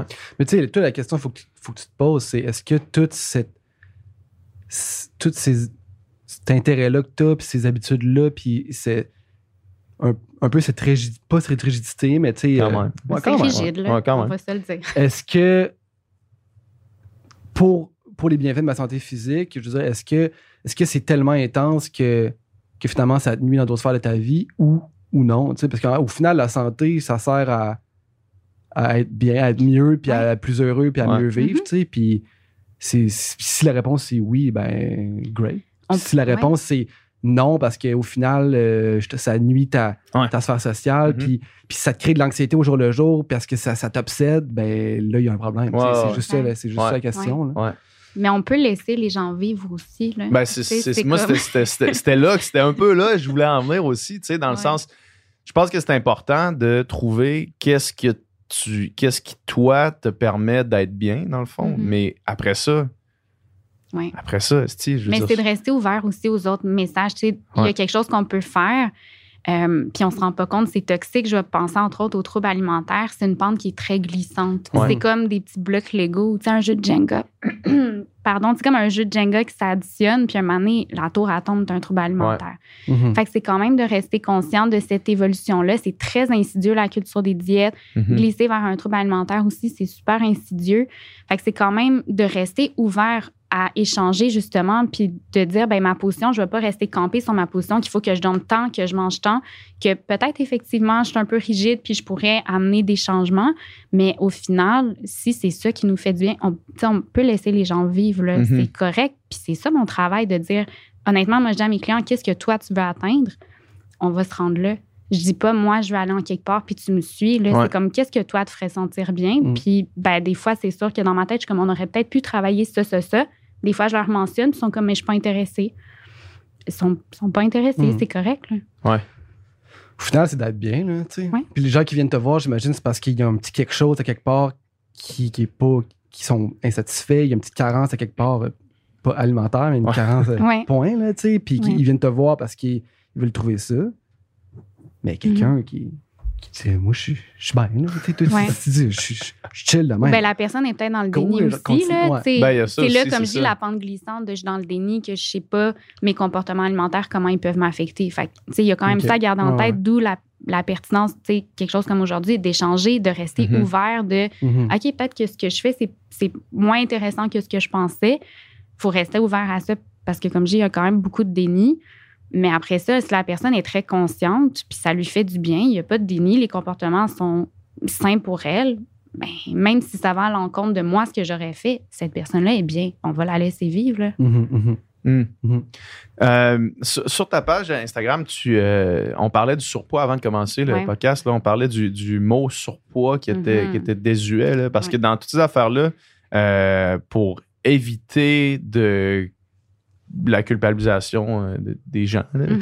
j'imagine qu'il y a plein d'affaires dans notre vocabulaire qu'il faut être attentif. Puis je suis persuadé que, en tout cas, moi, le surpoids, en lisant ton post, j'ai fait effectivement que ça fait aucun fucking sens Mhm. de parler de surpoids qui indiquerait qu'il y a un poids normal, là.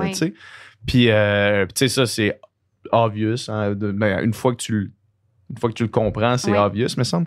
Est-ce qu'il y a d'autres affaires même qu'il faut faire attention, dans notre langage euh, au quotidien, là, pour éviter de, de blesser ou de dire de quoi qui est juste euh, pas, euh, pas legit, là, Mhm. qui, qui- Oui, quand même. Puis désuet, on, on s'en parlait justement avant, puis je tiens à le nommer.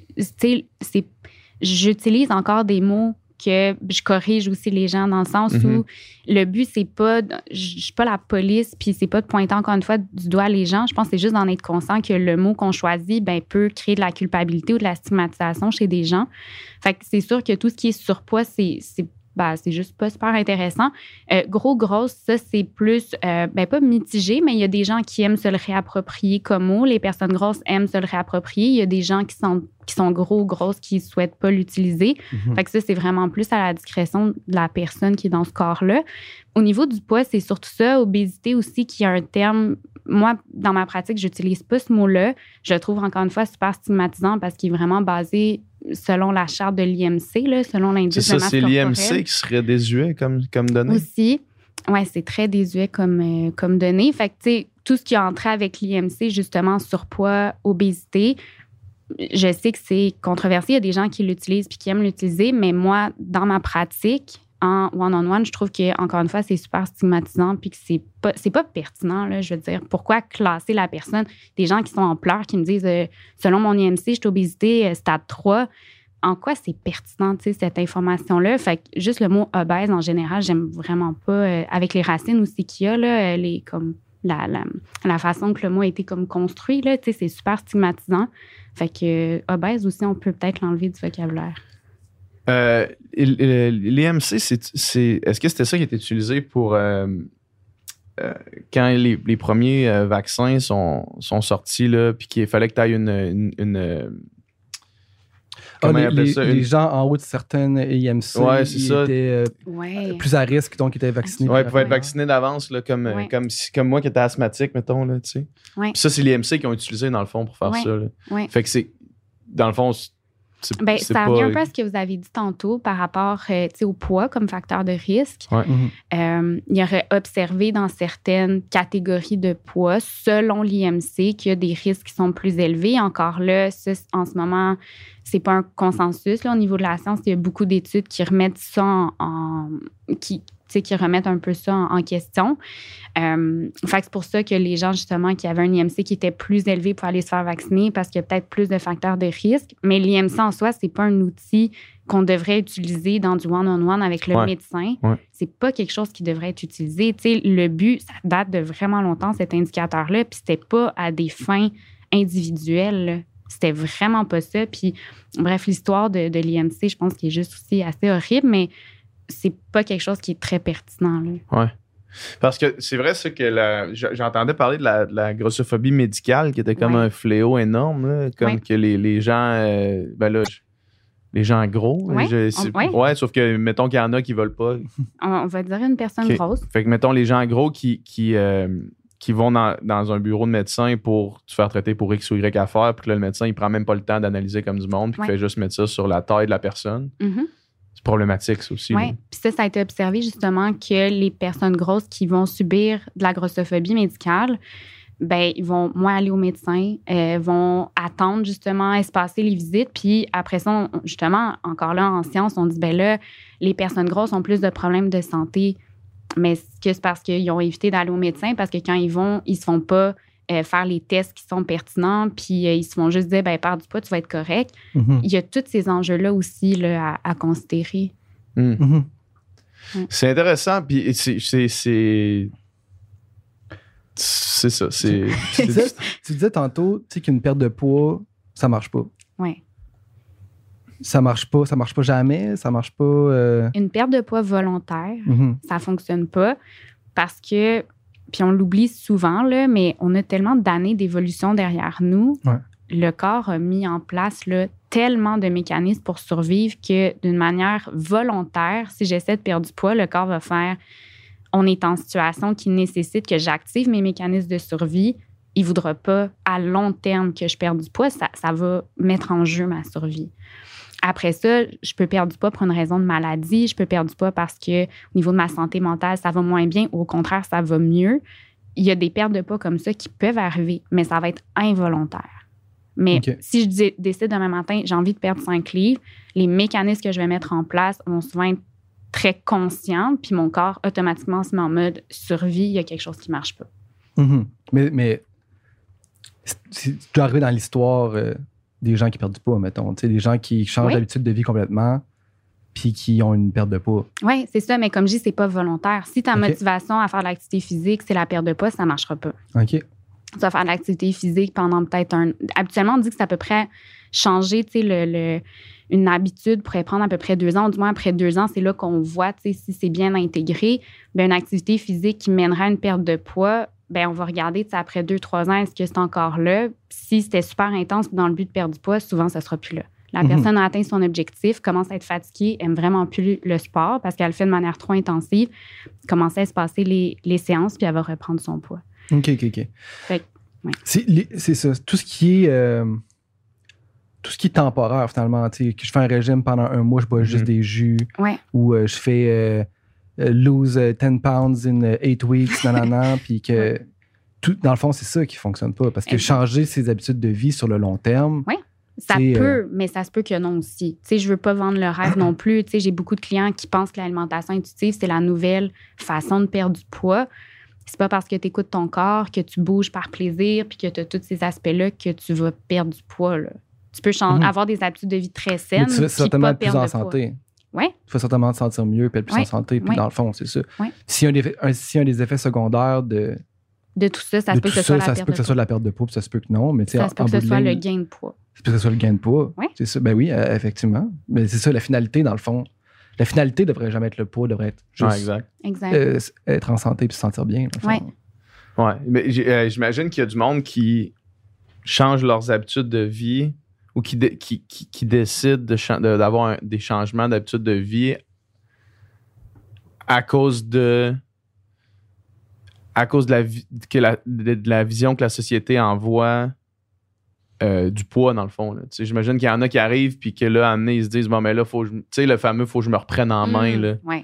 Faut que je me reprenne en main, puis là, c'est pas, faut que je perde du poids, mais c'est comme, faut, je- il y a quelque chose qui se passe dans ma vie Ouais. Qui me rend pas heureux, fait qu'il faut que je me reprenne en main, que je change mes habitudes de vie, tu sais. Mais ça, ça, je me reprends en main, ça dure-tu, tu Non. sais? Ben, c'est comme les résolutions, là. surtout les il faut puis je dois. Ouais. C'est pas je veux, j'ai envie. là. C'est comme il faut. Hmm, puis ok, ouais, ouais, ouais, je comprends ce que tu veux C'est dire. encore là, c'est des formes de règles. C'est comme on me dit que je dois faire ça, il Mhm. faut que je fasse ça. C'est pas hey, j'ai envie d'explorer quelle activité physique me ferait plaisir. Hey, j'ai envie d'explorer les fruits et les légumes. C'est quelque chose que je connais pas beaucoup. J'ai envie d'explorer ça. C'est pas ça. Là. Mhm. Fait que ça tiendra pas parce Ouais. que ben, c'est encore une fois, on le fait pour une motivation qui est très extérieure à nous. On me dit qu'il fallait que je fasse ça, je le fais.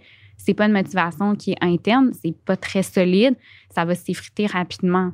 Surtout si on n'a pas de résultats. Il y a des gens tu sais, qui vont faire des diètes qui n'auront pas de résultats. Ben là, après ça, maintenir des restrictions quand tu n'as pas de résultats, tu sais, ça ne fonctionne pas. Là. Ouais, je comprends. Puis tu, euh, tu- Non, disais que le, le poids, 70% de notre Poids. est, est, euh, décidé par des facteurs biologiques, finalement. La génétique. La génétique. Donc, il y a des gens, tu sais, qui naturellement sont super minces, des gens qui sont gros naturellement. Ouais. C'est c'est ça leur, leur, leur norme à eux, Ouais. mettons. Mhm. Puis, OK. Ben, on va parler euh, en nutrition souvent du poids naturel. Je ne sais pas si c'est quelque chose que vous avez entendu parler, mais c'est un intervalle de poids justement dans lequel une personne qui a des habitudes de vie qui lui font du bien, ben, Mhm. va avoir un certain intervalle de poids qui, puis c'est pour ça que j'aime pas l'IMC, qui peut être à l'extérieur du poids santé, entre guillemets, établi par l'IMC. Mais cette personne-là va s'entraîner, va bouger, va Mhm. se sentir bien, va manger des choses qui lui font sentir bien, peut avoir des super beaux bilans sanguins, peut être en, en top santé physique, mentale, sociale. Mais encore une fois, selon le médecin, ben, il va dire ben là, selon ma charte, tu n'es pas en santé. Mhm. Ben, son poids naturel, pourtant, est, est dans quelque chose qui lui amène beaucoup de bienfaits. Ouais, ouais. Puis là, dans ce cas-là, ça serait juste le médecin qui dirait faudrait faut que tu perdes du poids à cause que ma, ma, ma charte le dit, mais qu'il n'y a aucun autre problème de santé. Ben, ça serait de voir le poids comme quelque chose de mauvais Ouais, en en soi. soi. Oui. Puis que finalement, c'est. c'est- c'est- Il n'y a aucun problème de santé à régler Ouais. là. Mais Fait c'est que là- quelque chose qui est très fréquent. C'est ma clientèle, il y a beaucoup de gens qui, justement, se font dire ben ton poids, tu sais, il faut que tu le changes à tout prix. Mais la personne, elle a maintenu son poids pendant des années, est vraiment contente, elle, Elle se sent sent bien. super bien, est capable de profiter de la vie. Ben, reste, pourquoi elle resterait pas à ce poids-là? Puis c'est quoi le malaise? Moi, c'est ça, des fois, je me demande, c'est quoi le malaise qu'on a à dire, ben, cette personne-là, elle peut être bien à son poids, puis elle peut être en santé à son poids? Tu sais, pourquoi ça vient nous confronter? Puis il faut abso- absolument comme qu'elle soit mince pour qu'on l'associe à la santé ou que l'on l'accepte? Mhm. Ça me crée des fois, c'est un petit malaise aussi. Mhm. Mhm. J'ai l'impression. Mais là, en fait, c'est super confrontant comme conversation quand même. là. Oui, vraiment. Euh, mais c'est parce que je me, je me dis. On parle de mince puis, puis gros de- depuis tantôt, là, mais, mais est-ce qu'il y a quand même. Est-ce qu'il y a un, un- un range? Si tu parles du 70% qui est, qui est génétique, Mhm. j'imagine qu'il y a un range quand même euh, dans la génétique. Parce que là, tu- le, le- fait oublions le mot obèse, mettons. Ouais. Comment est-ce- on, on- si on, on oublie le mot surpoids aussi, fait que dans le fond, c'est ça. on- c'est- c'est- Mais on peut parler mettons, de personnes Ce que tu veux dire, mettons, si je, je pense. c'est J'ai de la misère à, Je pense pas que, le- que le, le corps humain, l'être humain, est fait pour être ni extrêmement mince ou extrêmement gros, mettons. C'est ça que je veux dire. Je veux dire, ton 70%, il joue dans un range, là, tu sais, dans le sens où. euh, je- ben, corrige-moi si je me trompe, mais j'ai pas l'impression que, que génétiquement, tu peux être extrêmement gros, tu sais. Mm. Parce qu'on parle. On- on- tu sais, je veux dire, on, tu parles du, du corps qui est en mode survie, là, tu sais, puis qui, Mhm. qui, qui- Je veux dire, il y a quand même de la génétique derrière ça, qu'on qu'on ait des, des animaux qui sont supposés se déplacer en courant rapidement, de façon agile. Évidemment, on peut regarder un pug, puis c'est un loup initialement, là, mais tu sais, on. Je veux dire, il y a- il y, a quand même, cette- il y a quand même, je pense, dans le 70%, de dire oui, OK, il y en a qui, qui sont plus gros que d'autres de base, là, tu sais, Mhm. puis fair enough, puis c'est all good, all bueno, tu sais, mais j'ai l'impression qu'après ça, Après ça, t'as comme les, les extrêmes qui. qui que, puis pour moi, c'est là un peu que, que le, la ligne se trace. Mais tu sais, peux, puis tu peux être hors de ton poids naturel quand même. C'est ça, c'est possible d'être hors de son poids naturel, puis c'est. Puis, puis le poids naturel de, du 70% de, de génétique, faut pas non plus que ça serve de. De dire Ah ben moi je suis de même, tu sais. Moi, je suis de même, fait que c'est pas mes habitudes de vie qui ont. Tu sais, mettons, quelqu'un qui est ultra mince, là, mettons, qui, qui a développé des problèmes alimentaires à cause que. euh, à cause de la pression de la société, de le kit, puis que là, elle, le fait qu'elle soit ultra mince, elle dit Ouais, mais moi, je suis de même. Genre, j'ai un Mhm. métabolisme qui va vraiment vite. C'est comme. Je comprends peut-être que génétiquement, tu as un métabolisme qui est plus efficace que les autres, mais comment t'es pas de là, t'es pas de même naturellement. Genre, là, il y a un problème sous-jacent Mhm. à ça, tu sais. Ouais. Puis là, je donne l'exemple de quelqu'un qui est ultra mince, mais j'imagine que c'est la même chose que quelqu'un qui est extrêmement Plus gros, gros. tu sais. Ouais. Fait que genre, le 70% de génétique, je le comprends absolument, mais il faut pas non plus que ça devienne un- une genre de, de, de, de béquille qui t'empêche de voir Le problème, le problème sous-jacent. Tu comprends ce que je veux Ouais. dire? Ben, il y a deux choses que, que je veux dire à ce propos-là. C'est que oui, on a évolué puis on reste des mammifères et Ouais. on court et tout. Ce qui a changé énormément par rapport à quelques centaines d'années, c'est notre environnement. Tout à fait. Le- nos, nos gènes peuvent réagir à cet environnement-là. Fait que, tu sais, c'est de dire, ben, est-ce qu'en ce moment, à cause que notre environnement a changé, il y a certains gènes qui s'expriment différemment? Ouais. Donc, si on avait repris cette personne, on avait pris une personne d'une centaine d'années qui était justement un poids, on va dire, euh, moyen, puis on le mettait dans l'environnement aujourd'hui, est-ce qu'après avoir un poids qui est extrêmement gros, ça serait possible? Tu sais, le, le fait d'avoir un environnement qui est changé, comme je dis, peut affecter l'expression de certains gènes. Euh, fait que ça peut effectivement faire que ben, on se rend compte que oui, il y a des personnes qui ont un poids plus gros, mais Mhm. si cette personne-là, peut-être qu'on l'avait remis il y a une, quelques centaines d'années, que l'environnement était changé, peut-être qu'elle n'aurait pas ce poids-là. Je comprends. Fait que ça, je pense que c'est à garder en tête. Je sais pas si c'est clair. Ben, c'est parce que là, je pense que, tu sais, je veux dire, le, le poids, euh, il y a- tu sais, je veux dire, quelqu'un, un gars qui mesure euh, 6 et 5, là, il va être plus lourd que, que moi Ouais. tout le temps, tu sais. Fait que, mettons, ça, je comprends ce que tu veux dire dans le sens où le. le, le- Mais d'un point de vue individuel, ouais. le- l'environnement va avoir un effet sur l'expression de nos gènes. Ouais. Ça, c'est vraiment à comprendre. Euh, donc, premier aspect. L'autre aspect euh, que je voulais qu'on parle, je m'en souviens plus. Mais je, je, je veux, je veux que tu le retrouves parce que parce que c'est super intéressant. On, on parlait de, des extrêmes. Oui, de- oui, OK, c'est ça.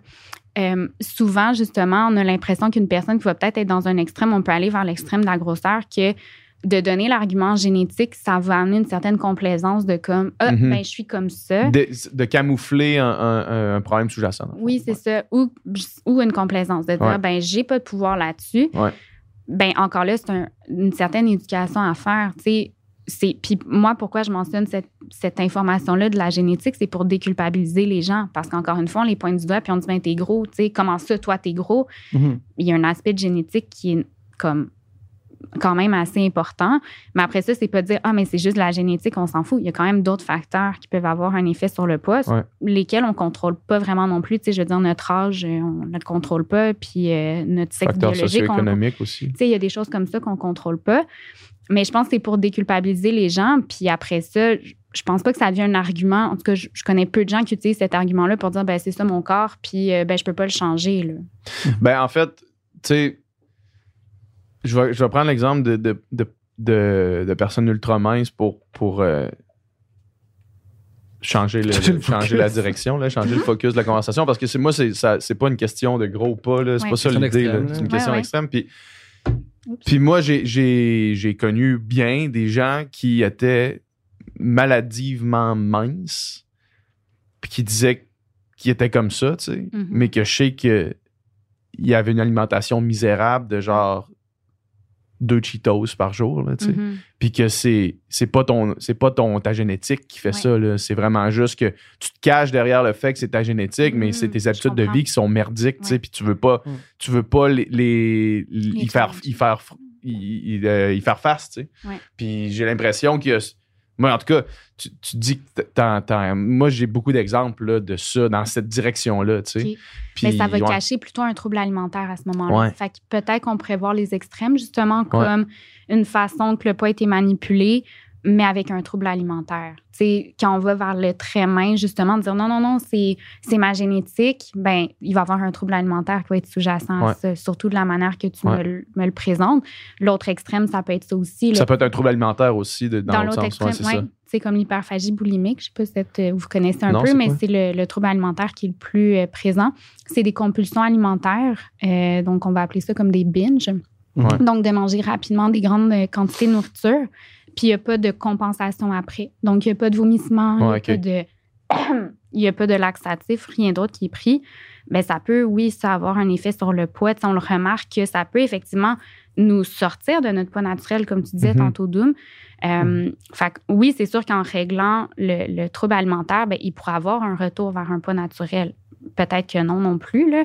Mais euh, oui, les extrêmes, ça peut être souvent plus lié à des troubles alimentaires. Mais on peut mhm. avoir un trouble alimentaire puis euh, avoir un poids, standard. Un, poids d'apparence, euh, ben, en tout cas, un poids standard, puis moyen. Que tu te dirais, ah, cette personne-là semble en santé, mais en réalité. C'est une personne grosse peut être anorexique aussi, là, tu sais. Ouais, ouais. ouais. C'est fascinant. c'est fascinant. C'est ça, je, je pense que, tu sais, l'idée, tu sais, puis là, ça on a, on, on, a beaucoup euh, euh, fait de, pas d'argumentation, ben, un peu d'argumentation, mais de, de choc d'idées. Pour... Puis je pense que le but, ce qu'on voulait, à la base, c'était d'amener juste une petite nuance dans le genre de, discours. J'ai l'impression qu'il est rendu un discours dominant de comme. Hein? Non, j'ai juste dit, ah ouais. ben, ben, je sais pas s'il est dominant, mais en tout cas, dans, on dirait que dans mon c'est ce que je vois. Ouais. Dans, aux, sources auxquelles tu es exposé. Ouais, c'est ça. Bien, on essaie, tu sais, je vais parler euh, de l'alimentation intuitive puis des mhm. réseaux sociaux, entre autres. Il y a des gens qui ne la maîtrisent pas. Fait que déjà là, ça fait des messages qui sont super confus. Mhm. Mais c'est qu'il y a tellement de discours des diètes que moi, comme nutritionniste, j'ai l'impression justement que je dois crier mes messages anti-diète pour essayer justement d'essayer d'écraser un peu ce qui est déjà présent. Fait c'est très confrontant ce qu'on voit justement sur les réseaux sociaux. Puis des fois, ça manque de nuances. moi, un post, ça peut être très long à faire. Là. Je change des mm-hmm. virgules puis des mots là, parce que je suis comme, hum, pas assez nuancé. Ça, ouf, ça, on pourrait me revenir. Parce qu'il faut essayer d'avoir l'approche la plus nuancée possible pour pas justement déranger. Euh, mais oui, c'est ouais, ça. En fait, le feeling que tu as de dire que c'est comme euh, une idéologie qui est, qui est euh, majoritaire, là, mhm. je pense que moi, c'est juste. C'est sûr qu'elle l'est pas, c'est juste. C'est juste que moi, probablement, c'est tellement dans, dans, la société que je, je vois même plus les posts de diète, là, tu sais. Ah, tu parles de la culture des diètes. Ouais, mettons, non, mais dans le sens, mettons, l'idéologie de l'alimentation intuitive, puis, puis euh, celle que toi, tu prônes, je la vois parce que je la remarque tout le temps, tu sais.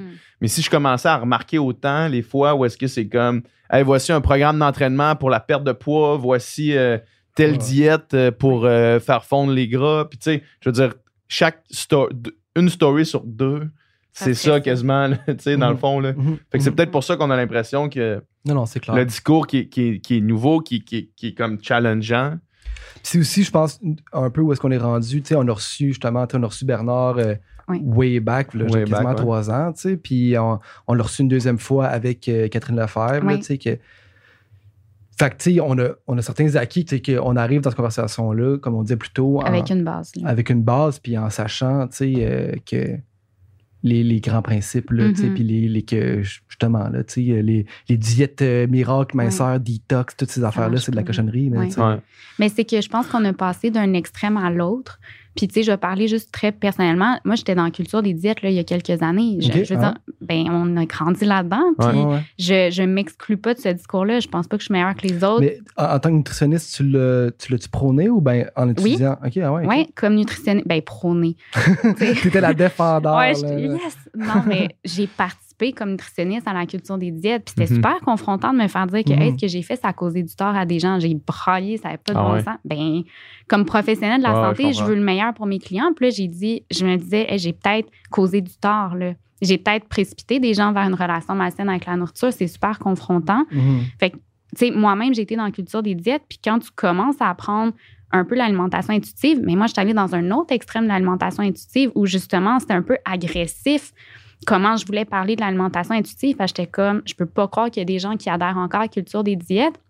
Puis après ça, mais c'est de se ramener un peu dans les nuances. Ça, c'est c'est ça qui arrive à chaque fois qu'il y a une nouvelle affaire qui arrive dans ta vie, tu veux le crier, c'est toi. c'est ça. Puis après ça, c'est de se ramener dans les nuances. Puis vu que c'est une approche qui, on en a parlé tantôt, qui vient quand même des années 90, mais qui récemment est un peu plus populaire, ben les gens, justement, ont des discours qui sont très peu nuancés, qui sont vraiment dans des extrêmes parce qu'ils commencent à s'approprier l'approche ou ils sont juste consternés de savoir qu'est-ce que ça fait la culture des diètes puis ils veulent stopper ça à tout prix. Mhm. Fait que c'est juste d'essayer de ramener ça un peu à des nuances, de dire, ben, t'es pas cave de vouloir perdre du poids. Je veux dire, j'ai voulu une bonne partie de ma vie perdre du poids, là. Tu sais, c'est, Mhm. t'es pas cave, là.